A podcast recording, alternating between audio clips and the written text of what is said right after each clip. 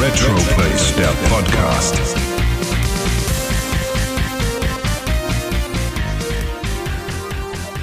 Einen wunderschönen guten Tag. Ein neues Jahr, ein neuer Monat. Hier sind wieder der Christian und der Wolfgang. vom Retroplays Podcast. Und diesen Monat besprechen wir den Launch des Super Famicom in Japan, ein paar Joystick-Tests für Joysticks, die ihr unbedingt braucht für euren Heimcomputer bzw. eure Konsole, die besten Spiele laut Powerplay von 1990, das erste mobile Final Fantasy und alles gewürzt mit kleinen Anekdoten aus unserer äh, Videospielvergangenheit, beziehungsweise was wir uns gekauft haben für unsere Sammlung, was wir aktuell gerade spielen. Und ich würde sagen, steigen wir doch direkt gerade ein, Wolfgang, oder? Genau.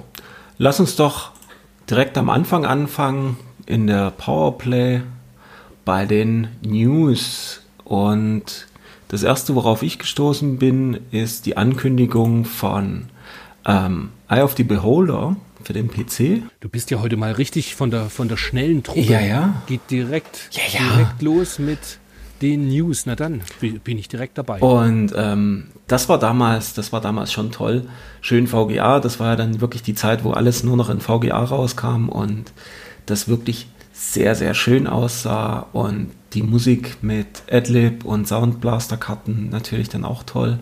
Und das ist hier eine Ankündigung und ich glaube, wenn das dann rauskommt, paar Monaten, dann können wir da nochmal näher drüber sprechen. Was auch auf der gleichen Seite 12 auch noch angekündigt wird, ist das Epic. Kennen vielleicht, kennt wahrscheinlich niemand, du kannst es ja auch irgendwie nicht. das sagt mir gar nichts. Das ist so ein, so ein Weltraumshooter von den F-29 Retaliator-Machern, wo wir schon mal in einem vorherigen äh, Podcast äh, drüber geredet hatten, das F-29, dass das eins irgendwie der, der schönen Spiele war, die ich da öfter mal gespielt habe. Und das wird hier angekündigt und kommt auch demnächst dann raus. Und war auch ein Spiel, was ich sehr oft auf dem PC gespielt habe. Tolle Grafik, hat mich sehr an äh, Kampfstern Galactica erinnert. War so ein ähnlicher Aufhänger auch.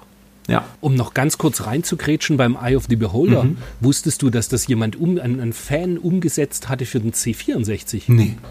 Wirklich? Völlig verrückt. Ja, ja, jetzt noch. Also Jahr 2019, 2020 in der Zeit. Krass. Nee, das wusste ich, das wusste ich nicht. Ich wusste, dass es das Mega-CD gibt und aber nur in Japan, komischerweise. Nee, gab es auch US? Nee, ich glaube, es gab es auch US, aber PAL glaube ich nicht. Ja, anyway. Ja, aber die, die Japaner, die Japaner stehen ja ziemlich auf diese so Wizardry-mäßigen, oder heißt Wizardry? Mhm, Wizardry. Rollenspiele. Also so Dungeon Crawler, wo du immer nur so einen Bildschirm weiter gehst, quasi, also die so, so nicht, nicht flüssig animiert sind, weil das war ja damals noch gar nicht Ja, möglich. ja, du bist ja hier immer nur einen Schritt weiter gegangen. Genau, Klick, klick, genau so. Dungeon Master mäßig halt. Was ich auch schön finde, ist auf der rechten Seite, dann auf Seite 13 von Core Design, dass dieses, wie heißt es noch? Also mir gefallen die Screenshots halt sehr. Wie heißt das Spiel? Carvap? Ja, genau. In Carvap Carvap, werden 48 horizontal scrollende Level aufgefahren, in denen die rasende Rostlaube Bonusgegenstände einsammelt, Gegnern ausweicht und von Plattform zu Plattform hüpft. Das sieht halt so ein bisschen aus wie Parasol Stars oder halt so schön in quietschebunt. Genau, ich musste auch sofort an Rainbow Island denken. So, so ein bisschen. Richtig. Was, wo, worauf wir ja später noch kommen. Aber kam das überhaupt mal raus, das Carvap? Weil das sagt mir so gar nichts, dieser Name. Müsste man mal recherchieren. Ich will mich da immer nicht zu weit aus dem Fenster lehnen, weil ich halt von den Heimcomputersachen echt wenig gespielt Ja, habe zum Teil. witzig. Das sieht auf alle Fälle sehr spannend aus und sieht halt sehr arkadig, beziehungsweise eher so halt nach, nach ähm, japanischem Videospiel aus. Mhm. Und wenn man dann halt liest, dass es von Core Design ist, ist es natürlich schon ziemlich cool. Ja. Erscheint in diesen Tagen für Amiga und ST. Hm. Müssen wir noch mal gucken, was da in den nächsten, in den nächsten Ausgaben getestet wird. Gehen wir weiter. Was haben wir noch in den News? Was haben wir noch in den News? Seite 14, letzte Meldung. Sensible Software arbeitet für Ocean gerade an einem Witzball-Nachfolger. Mhm. Der dann leider nie erschien. Soweit mir bekannt, äh, gibt es da nur dieses Wiz-Kit, glaube ich, und das ist ein Jump'n'Run und kein Ballerspiel. Also leider kein, kein richtiger Witzball-Nachfolger. Ach, und noch eine letzte Meldung ist dann, das zweite Spiel von Renegade Software wird das Action-Adventure Magic Pockets sein. Mhm. Magic Pockets ist letztes oder vorletztes Jahr auch noch für den Dreamcast umgesetzt worden nochmal. Stimmt. Das, das ist hier über Pixel Hearts. Ja. Ja, ja. Die machen da ja so ein paar Releases nochmal nach und da kam auch Magic Pockets. Hm. Hast du das gespielt? Ja, am Amiga seinerzeit. Okay.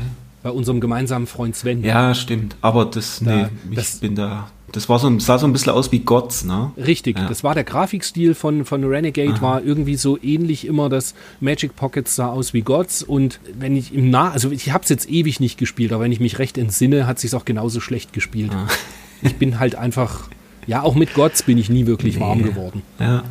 Einfach nicht die, ja, einfach nicht meine Art Spiel, was ich gern. Ich, wobei, also Plattformer und so weiter habe ich ja schon immer gern gespielt, aber Gott war einfach nicht, dass es mir gefallen hätte. Hm. Es hatte so einen komischen Appeal. Ich habe es immer mal wieder, immer mal wieder probiert und gespielt, weil es war schon, die Grafik sah schon gut aus. Ich habe es auf dem PC gespielt, aber irgendwie so richtig gut war es nicht, weil es auch wieder viel zu schwer war. Ja, die, der Schwierigkeitsgrad in den damaligen europäischen Spielen war halt einfach wirklich, ja, wir waren einfach Weicheier, ja. wir konnten das nicht. Klar. Genau. Aber wir halten uns damit jetzt gar nicht nee. lange auf. Wir klicken direkt, beziehungsweise wir blättern. Nee, wir blättern nicht. Wir klicken auf die Seite 16, weil wir natürlich unsere tollen Zeitschriften PDFs bekommen von Cultboy. Quatsch, von Cultmax. genau, Cultboy Kult ist so eine.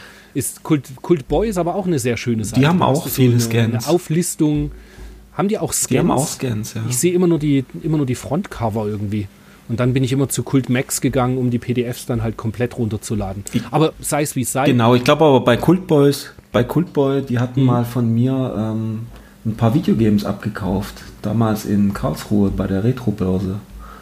Da hatte ich mal so einen Karton ja. mit, den haben die dann übernommen, glaube ich, zum Scannen. Naja, wer okay. weiß. Sei es wie es sei, wir genau. blättern auf Seite 16. Juhu.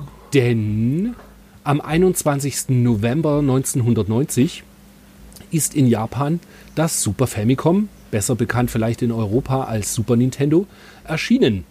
Ja. Und große Freude auf allen Rängen, auch wenn das wohl in einer sehr, das ist mir gar nicht mehr so bewusst gewesen, es ist in einer sehr geringen Stückzahl wohl nur auf den Markt gekommen zum Start. Und es war wohl unglaublich schwierig, einen Super Famicom gerade so im ersten halben Jahr zu ergattern. Mhm. Wahrscheinlich ähnlich wie jetzt bei den PS 4, PS5 und so weiter. Nur, dass es halt deutlich günstiger war damals. Ja, und die, die Stückzahlen halt doch viel, viel geringer. Ja. Ähm, als jetzt bei einer PlayStation 5, Klar. die halt einfach nur knapp ist, weil sie halt äh, von, von äh, extrem vielen Leuten direkt aufgekauft werden die halt irgendwie die passenden äh, Tools haben, um die, die Webseiten zu tracken, um dann immer gleich ein, zuzuschlagen, ja, ja. sobald sie halt gelistet werden. Ja, und die Powerplay steigt auch gleich schön ein mit Das lange Warten hat ein Ende.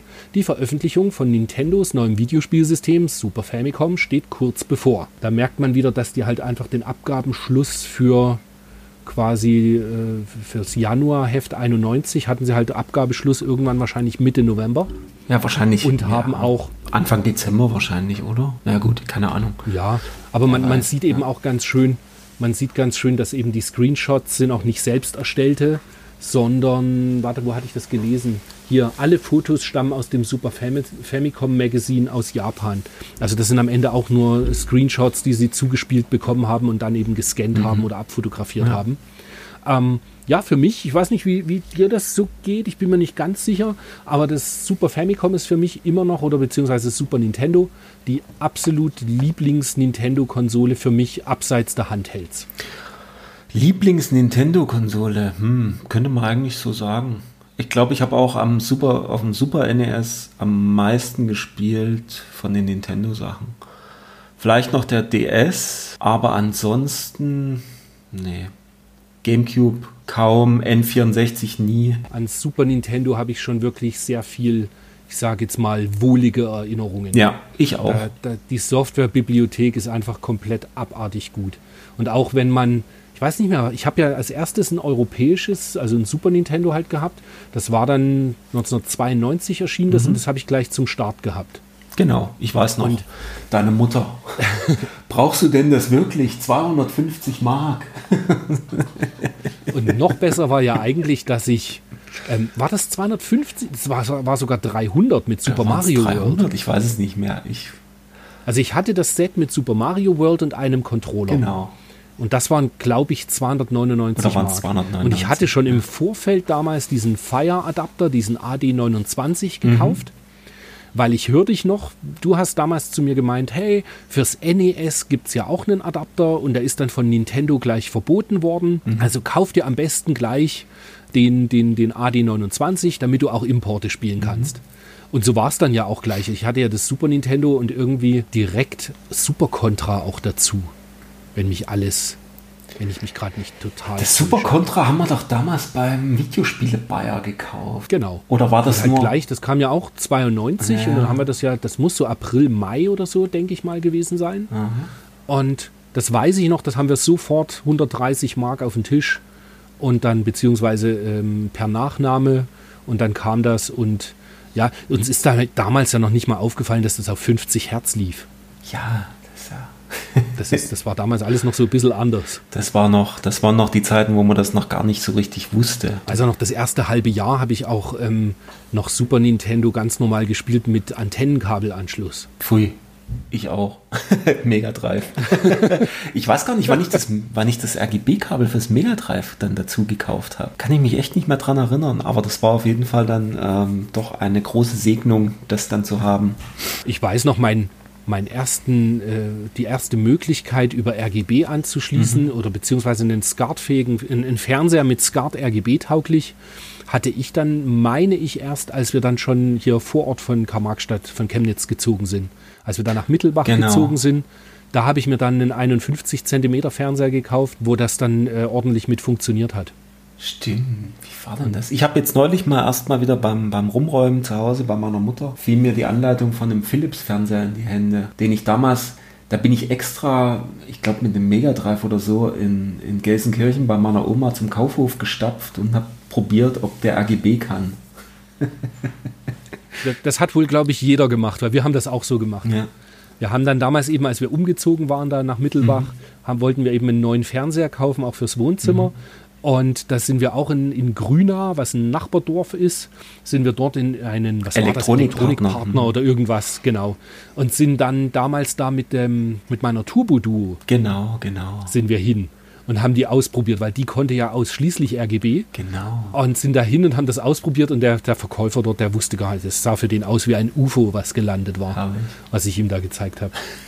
Aber um nochmal auf, die, äh, auf das Japan-Juwel, wie es so schön tituliert wird, hier äh, einzugehen, da schreiben sie gleich bei den Spieleankündigungen natürlich Super Mario World, dann absoluter Rennspielklassiker. F-Zero, Gradius 3 wird angekündigt, Final Fight, R-Type 2, was dann in Super R-Type endete. Wobei, wenn man damals nur die Screenshots hatte, konnte man schon davon ausgehen, dass es R-Type 2 ist, weil die Super Famicom-Version ist ja, oder Super Nintendo-Version ist ja von Super R-Type schon sehr in einem Mi- ein Mix aus äh, normalem R-Type und R-Type 2. Ja. Ja, und viel mehr würde ich jetzt sagen, gehen wir gar nicht so drauf ein. Das kommt dann einfach über die Monate, weil wenn die ganzen Spiele erscheinen, reden wir da noch viel mehr drüber. Und ja, Wo wir gerade noch dabei waren bei, den, bei der Anzahl Bestellungen, hier liegen, Sie schreiben hier, bislang liegen anderthalb Millionen Bestellungen der Händler für das Grundgerät vor. Also die haben schon anderthalb Millionen Vorbestellungen gehabt. Das ist ja für die damalige Zeit schon ziemlich viel. ja schon. Ja, aber Japan halt. Japan war ja schon eh Ah ja. Videospiel verrückter, sage ich mal. Haben sie ja gezeltet Dann steht drunter, wahrscheinlich. bis zur, Ver bis zur Veröffentlichung am 21. November kann Nintendo aber nur ein Drittel davon produzieren. 500.000. Also eine halbe Million konnten sie produzieren. Ah ja, Deshalb nehmen sich viele Japaner tags zuvor frei und stellen sich vor den Geschäften an. genau. Herrlich. Herrlich. Herrlich. Und deutsche Importpreis dürfte für das Grundgerät inklusive Netzteil und Anschlusskabel bei ca. 500 Mark liegen. Was ja noch recht günstig ist, wenn man sich dann später nochmal die, die Preise für 3DO, Playstation und Saturn anguckt, die dann teilweise aufgerufen Richtig. wurden.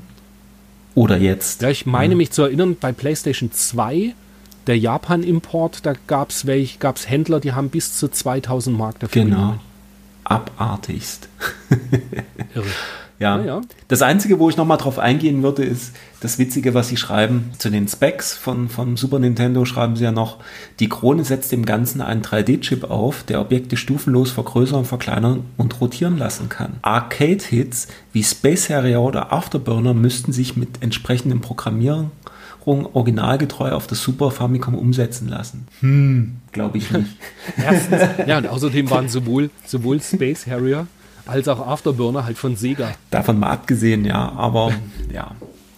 Irgendwie hat man ja sowas in der Richtung äh, wirklich Gutes so auf dem Super Nintendo auch nicht gesehen. Nee, und das stellte sich halt auch einfach raus, dass äh, sobald der 3D-Chip verwendet wurde, also die Konsole an sich war schon nicht die schnellste. Ja. Und es war eben, sobald der 3D-Chip dann noch in den Einsatz kam, wurde das, glaube ich, alles irgendwie noch mal langsamer. Ja. Also ja, so richtig potent war die Hardware leider nicht. Und dafür haben sie dann einfach wirklich extrem gute Spiele zum Teil gemacht. Also ich erinnere mich noch, man hatte eben das Gradius 3, das haben wir ja nicht gespielt zu dem Zeitpunkt. Nee. Und wir haben nur gelesen, dass es ruckeln mhm. soll ohne Ende. Und dann kam halt irgendwann Super Aleste und dann kam direkt hinterher kam äh, Super Contra. Mhm. Und davor, meine ich noch, kam ähm, Castlevania 4. Ja, das war auch. Und geil. da war dann irgendwie schon so langsam klar, dass da eben doch einiges geht. Ja. Aber halt nicht in dem. Und das Actracer habe ich auch gespielt. Oh ja. Wo allein nur, wo der, wo der Schriftzug von Actracer, wenn der rein scrollt mhm. oder reinzoomt, da stand schon der Mund offen. Ja, das stimmt. Ach, schöne Zeiten. Ja, also die haben tatsächlich, ja, du, das wird jetzt super.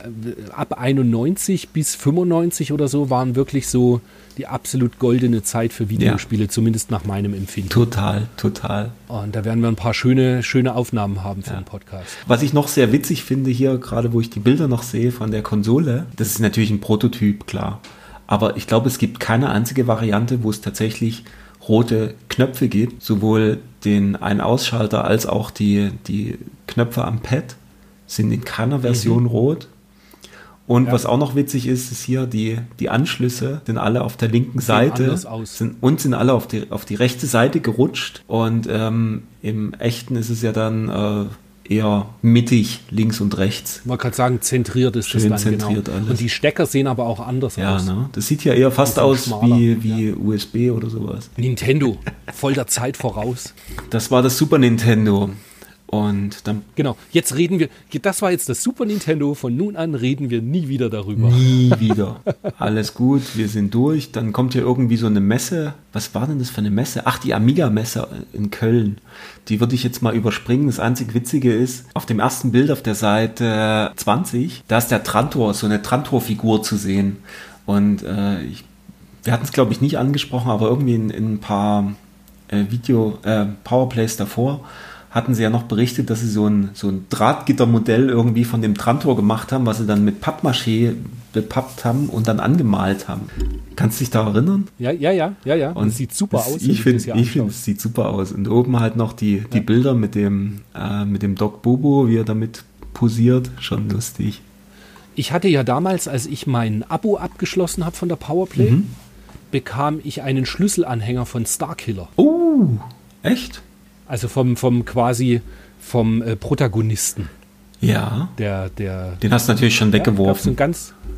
Ach, was weißt du nicht, wo der noch ist? Der ist das ist ja schon nicht mehr wahr. Mhm. Den habe ich, glaube ich, jahrelang am Schlüsselbund gehabt und irgendwann ist der halt weggeflogen. Ja, genau. So kennt man mich. So kennt man dich halt. Und beim Rumräumen ist mir jetzt in, äh, in diesen ganzen Kisten, bis das mir da entgegengefallen kam, da gab es doch mal, ähm, die haben ja immer, die in der Powerplay waren doch immer diese diese Kärtchen drin, wo so ein paar mhm. Tipps und Tricks oder irgendwelche Infos zu irgendwelchen Leuten drauf standen. Und es gab mal irgendwo eine Aus irgendwann eine Ausgabe, wo du dir so einen Sonnenschutz quasi, also so ein, ja, so ein Ah, ich so einen Sonnenschutz mich. irgendwie ja. vorne drauf machen kannst, wo dann irgendwie ähm, surfender Starkiller oder Trantor oder irgendwas drauf waren. Ja, genau dieser Bogen ist irgendwo aus irgendwelchen Werbungskisten ist mir das rausgefallen.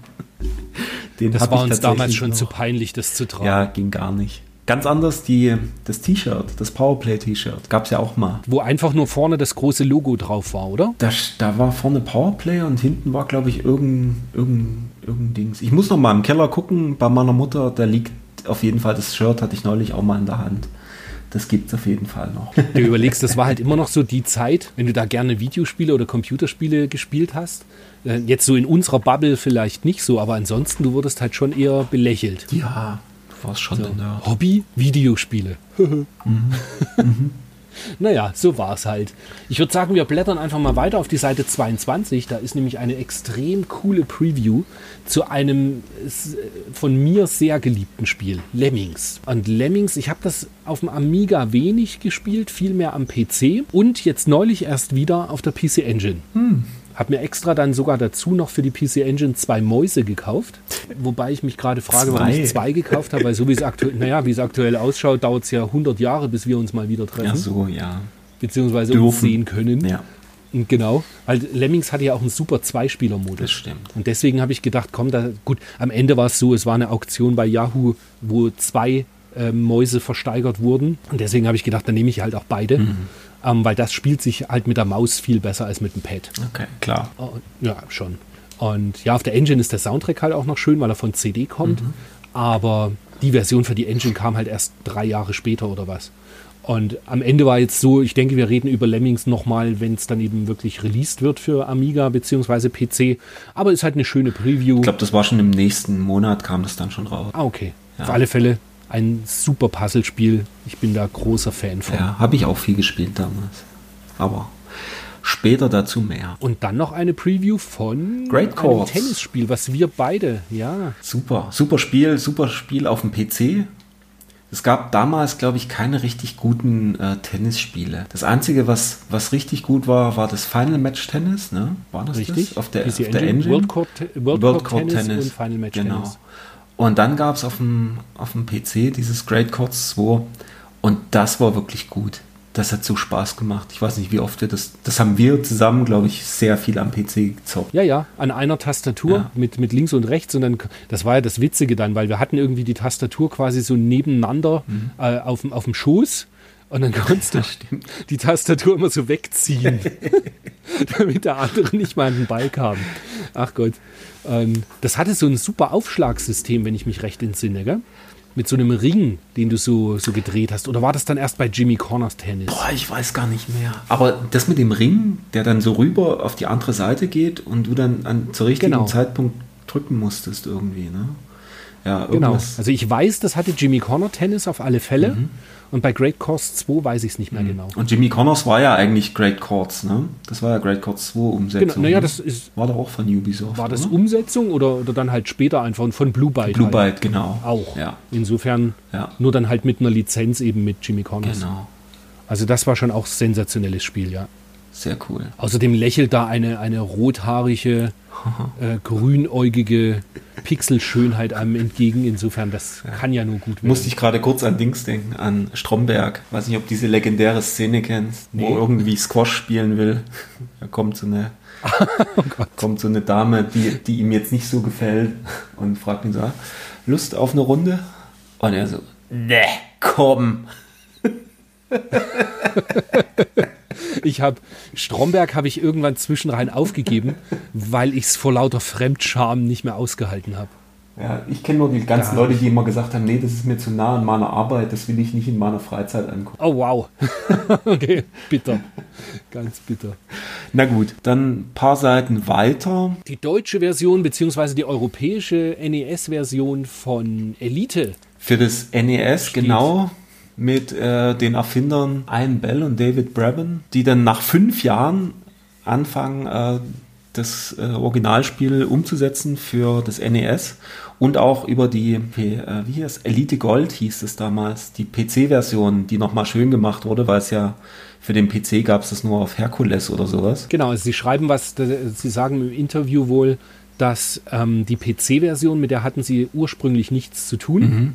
und die hat ihnen nicht gut gefallen Dementsprechend haben sie gesagt, sie machen jetzt noch Elite Gold und machen eben mit ordentlicher Unterstützung der aktuellen Grafikkarten. Genau. Habe ich persönlich nie gespielt auf dem PC. Dein Bruder war großer Elite-Fan, meine ich. Ich weiß es nicht. Also wir haben es auf dem C64 immer mal. Es war halt irgendwie, die Musik war schön, aber irgendwie das Andocken was ja auch da drin steht, ähm, Docking-Computer wollten sie, sie haben es irgendwie vereinfacht für das NES, aber bei mir war es immer irgendwie zu Ende. Ich habe das mit dem Docking-Computer nie hingekriegt, irgendwo zu landen, oder ohne den Docking-Computer besser gesagt, nie hinbekommen, irgendwo zu landen.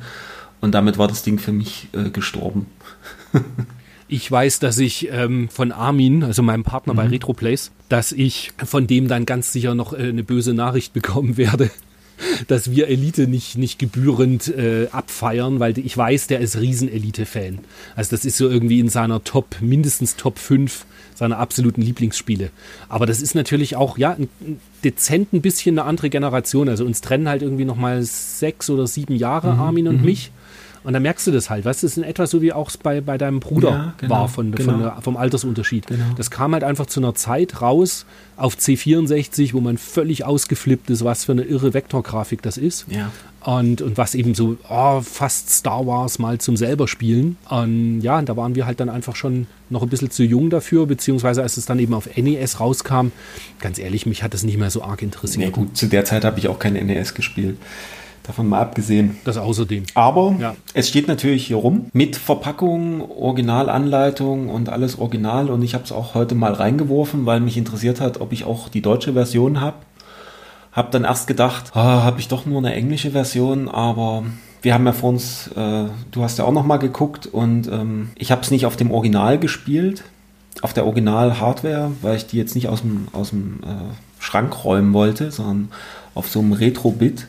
Und da gibt es tatsächlich ähm, Anzeigefehler bei dem Modul. Dann ist mir nicht aufgefallen, dass es da eine Auswahl gibt, Englisch, Deutsch, Französisch. Deswegen dachte ich, das wäre Englisch, aber äh, auf YouTube und äh, da sieht man, dass man zwischen Deutsch, Englisch und Französisch wählen kann. Also es gibt offensichtlich nur diese eine Version. Das Bild ist irgendwie so komisch nach unten verschoben. Ja, ne? Ist bei dir auch und, so. Und genau, mhm. ja, ja. Und da, wo du auswählen kannst, Englisch, Deutsch, Französisch, da ist bei mir nur so ein grauer, dicker Balken, den man zwar bewegen kann, mhm. aber es ist halt einfach nur ein Balken. Ja, so Pixelsalat. Um, bisschen, ja, aber ne? Deutsch ist es auf alle Fälle. Ja, ja witzig. Ja, komisch, dass das so ist. Mhm. Also ich denke, ich weiß nicht, ob es bei mir daran liegt, dass es eben, dass ich es auf dem Famicom abgespielt habe, mhm. oder ob es daran liegt, dass ich halt einen Everdrive habe.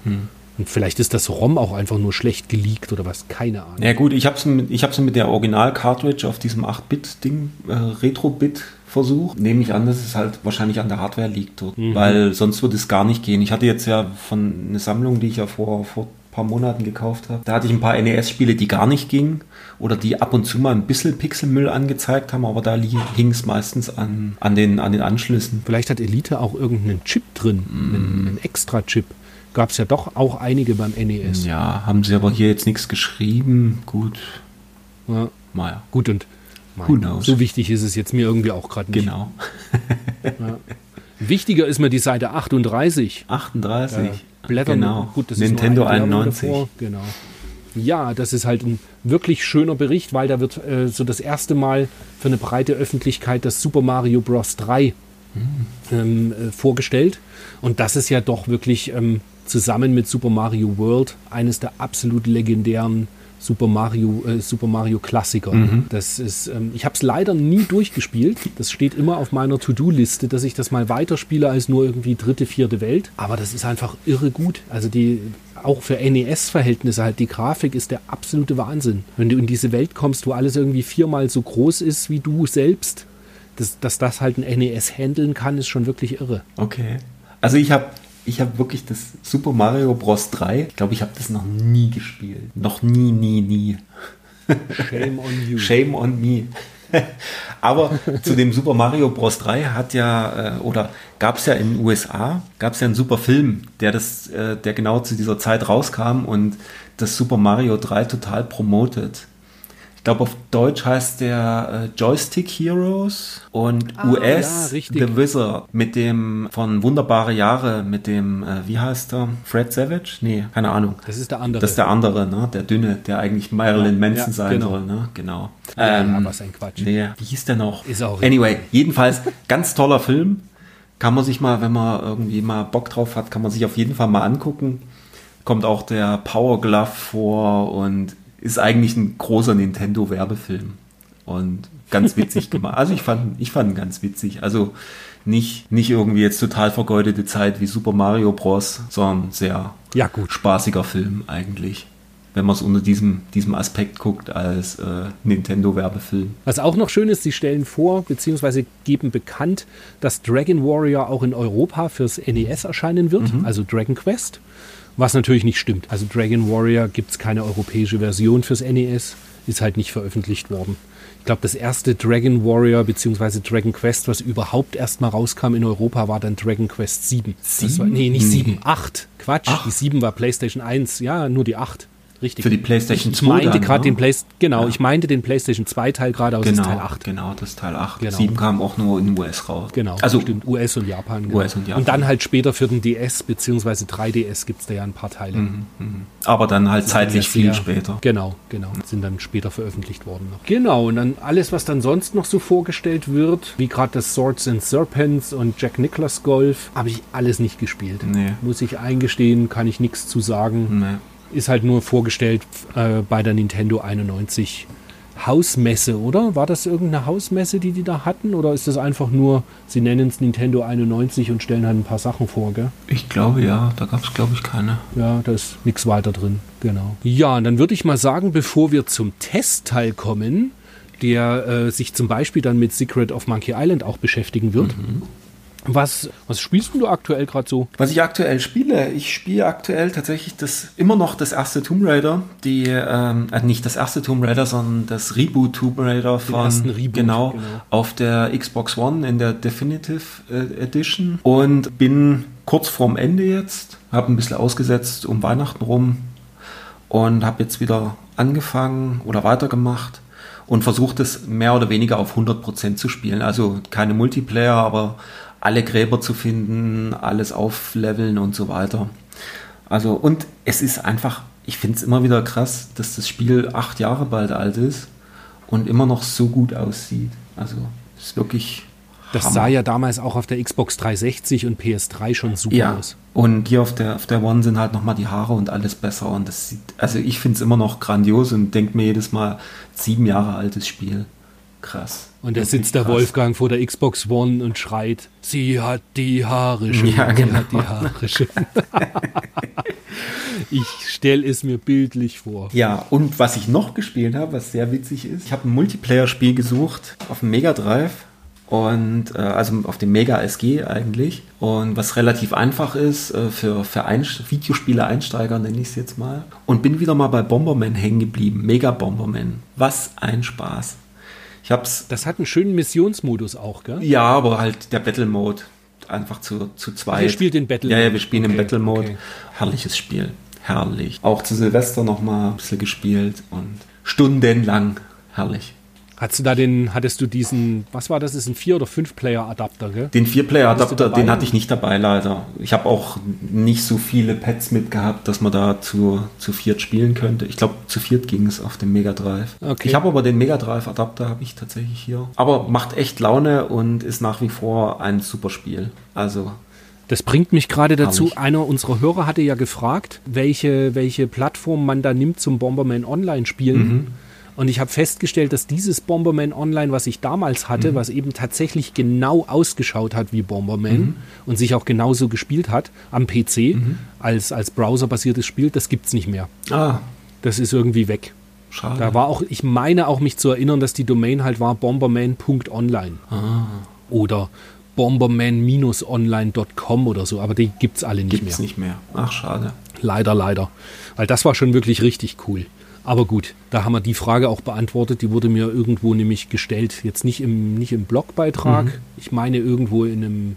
Ach genau, direkt bei Podigy, also da, wo wir den Podcast hosten. Ah, okay, wurde das okay. gefragt. Ja, und was habe ich noch gespielt? Ich habe natürlich gespielt. Zum 30. Geburtstag habe ich natürlich Muscha-Leste gespielt. Ah. Das war doch, wann, gut. wann kam es? 26. oder ein, 21. Dezember? Wie war denn das? War um, Genau, irgendwann um richtig. Weihnachten Ja, rum. ja. Irgendjemand hat es gepostet, du hattest mir nochmal gesagt und dann habe ich es direkt eingelegt und auf easy, schnell durch. Also schnell, doch. War relativ. Hast relativ tatsächlich komplett durchgespielt? Ich habe es komplett durchgespielt, aber nicht auf Medium oder Hard, sondern nur easy. Das ist bei mir ja auch immer noch auf dem Stapel des, das muss ich irgendwann mal komplett noch durchspielen. Ja. Aber das ist so ein, das muss man wirklich auswendig lernen. Ja, Wenn also man das ein bisschen. einmal weiß, wie da welcher Gegner funktioniert, dann ist das auch echt machbar. Ja, also ich habe es bis zum letzten Endgegner geschafft mit, ähm, mit, mit einem Cantinho und da habe ich dann nochmal, glaube fünf Stück oder so pro, gebraucht, weil dann bist du ja auch runter mit, der, mit den Waffen und ja, jetzt werden wahrscheinlich einige lachen. Aber gut, es macht nach wie vor echt Spaß. Also es ist echt ein, ein schönes Spiel. Und sieht super aus der dritte Level, wo die, wo diese Platten runterfallen. Herrlich. Und das wäre wirklich so ein Spiel, wo man, wo man sagen könnte, den Soundtrack, den irgendjemand mal nachgespielt hat, so ähm, mit Gitarren. Mega Driver. Mega Driver, genau. Das als M MPU, wollte ich gerade sagen. Ähm, also mit dieser, mit dieser, wo man die Original-Soundtrack oder wo man Soundtracks einspielen kann mit dieser Funktion. Das wäre, glaube ich, richtig cool. Oh, da müsste man sich ja mal ransetzen. Ja, ich habe schon mal drei Seiten aufgerufen, aber ich hatte noch nicht die Muße, da mal weiter reinzugucken, wie das wirklich funktioniert. Das habe ich immer überlegt, ob man so ein, äh, zum Beispiel Lords of Thunder, mhm. da kannst du ja einfach, du kannst ja rein theoretisch einfach die WAF-Files austauschen. Ja, klar. Aber und ich habe mal, hab mal überlegt, da, ja, aber ich habe mal überlegt, da einfach, weißt du, machst halt Sachen rein wie eben Nuclear Assault ja. und äh, Annihilator und Creator und Sodom und immer die, die Sachen, die, die Soli sind mhm. oder, oder, so Intro-Sounds, mhm. machst du da halt eben einfach mal rein. Genau, Thunder Force 4, Nuclear Assault. Ja, genau direkt das richtige das Intro. Passen. Herrlich. Naja, da hast du ja diesmal mehr gespielt als ich meine letztes oder vor zwei Podcasts. Da hast du quasi. Irgendwann hatte ja ich fast, fast nichts gezockt, ja. ja. Aber gut. Da habe ich mir schon Sorgen Ach, gemacht. Was? Brauchst du keine Sorgen machen. ja, und du? Ich habe, ja, ich habe ein bisschen was gespielt. Also mich hat schon gewundert, dass du es nicht erwähnt hast. Vielleicht hast du es dir doch nur in die Sammlung gestellt. Ich habe die Aleste Collection und ich weiß, dass du die auch bekommen genau, hast. Genau, deswegen habe ich es nicht gesagt. Also die Aleste Collection kam rein und die habe ich, ich habe tatsächlich nur das Aleste 3, 3 mhm. gespielt, weil mich das am meisten interessiert hat. Und ich hatte am als ich wusste dann, dass sie kommt, habe ich irgendwie am Abend vorher oder zwei Abende vorher, hatte ich äh, festgestellt, dass man die Game Gear Aleste 1 und 2 sich die ROMs so umbasteln kann, dass sie am Ende auch auf dem Everdrive am Mega Drive normal funktionieren. Mhm. Und das also quasi auf dem Master System beziehungsweise den Z80-Chip vom Mega Drive halt nutzen und dann Master System Spiele. Es wurde halt so umgewandelt, dass es wie ein Master System Spiel funktioniert. Und da habe ich Game Gear Aleste 1 und 2 durchgespielt und dann zwei Abende später mich hingesetzt und Game Gear Aleste 3 eben angefangen auf der PlayStation 4. Das ist schon sensationell. Auch ich, ich spiele es eben tatsächlich in dem normalen Game Gear Mode also dass du auch die Ruckel und mhm. Slowdowns Klar. und so weiter hast vom Game Gear. Was ich mir noch dazu geschalten habe, sind ein paar Scanlines. Und ja, super Spiel. Und sowieso die Aleste Collection, also mit, was ist alles drauf, lass mich nichts vergessen. Also Aleste 1 vom Master System, beziehungsweise halt Power Strike. Genau. Power Strike 2 Master System. Genau. Game Gear Aleste 1, Game Gear Aleste 2, Game Gear Aleste 3. Und das war's, genau. Und das war's, genau. Aber alle in wirklich sehr gut emulierten Versionen und du kannst wohl auch einstellen, dass du eben keine Slowdowns hast. Ja, habe ich gelesen bei Game Gear Aleste 3 zumindest. Ich weiß nicht, ob es bei den anderen auch so ist. Ah, okay. Aber. Ich bin nur beim Anspielen wieder drauf gekommen. Also das erste Aleste, mhm. beziehungsweise halt Power Strike, das ist nichts für mich. Das gefällt mir einfach nicht. Uff. Es scrollt halt wirklich gut. Es ist wirklich, technisch ist es wirklich, wirklich weit vorne. Es ist halt schwer. Ich finde halt, es passiert so viel auf dem Bildschirm, mhm. dass ich überhaupt nicht durchblicke, was da jetzt so richtig los ist. Und hab dann, ja, am liebsten sind mir tatsächlich noch die Game Gear Teile. Ich musste gerade an dich und den ersten Level von Glaylancer denken. Hör auf. und dieser Wo eine Schuss. mal in diesen, genau, der eine Schuss, der immer genau in der Höhe von so einem Planeten genau. kommt und ich jedes Mal reingeflogen bin. Ich weiß Super. noch, wie du fast mal das Pad in den Fernseher geworfen hast. Ey. Ja.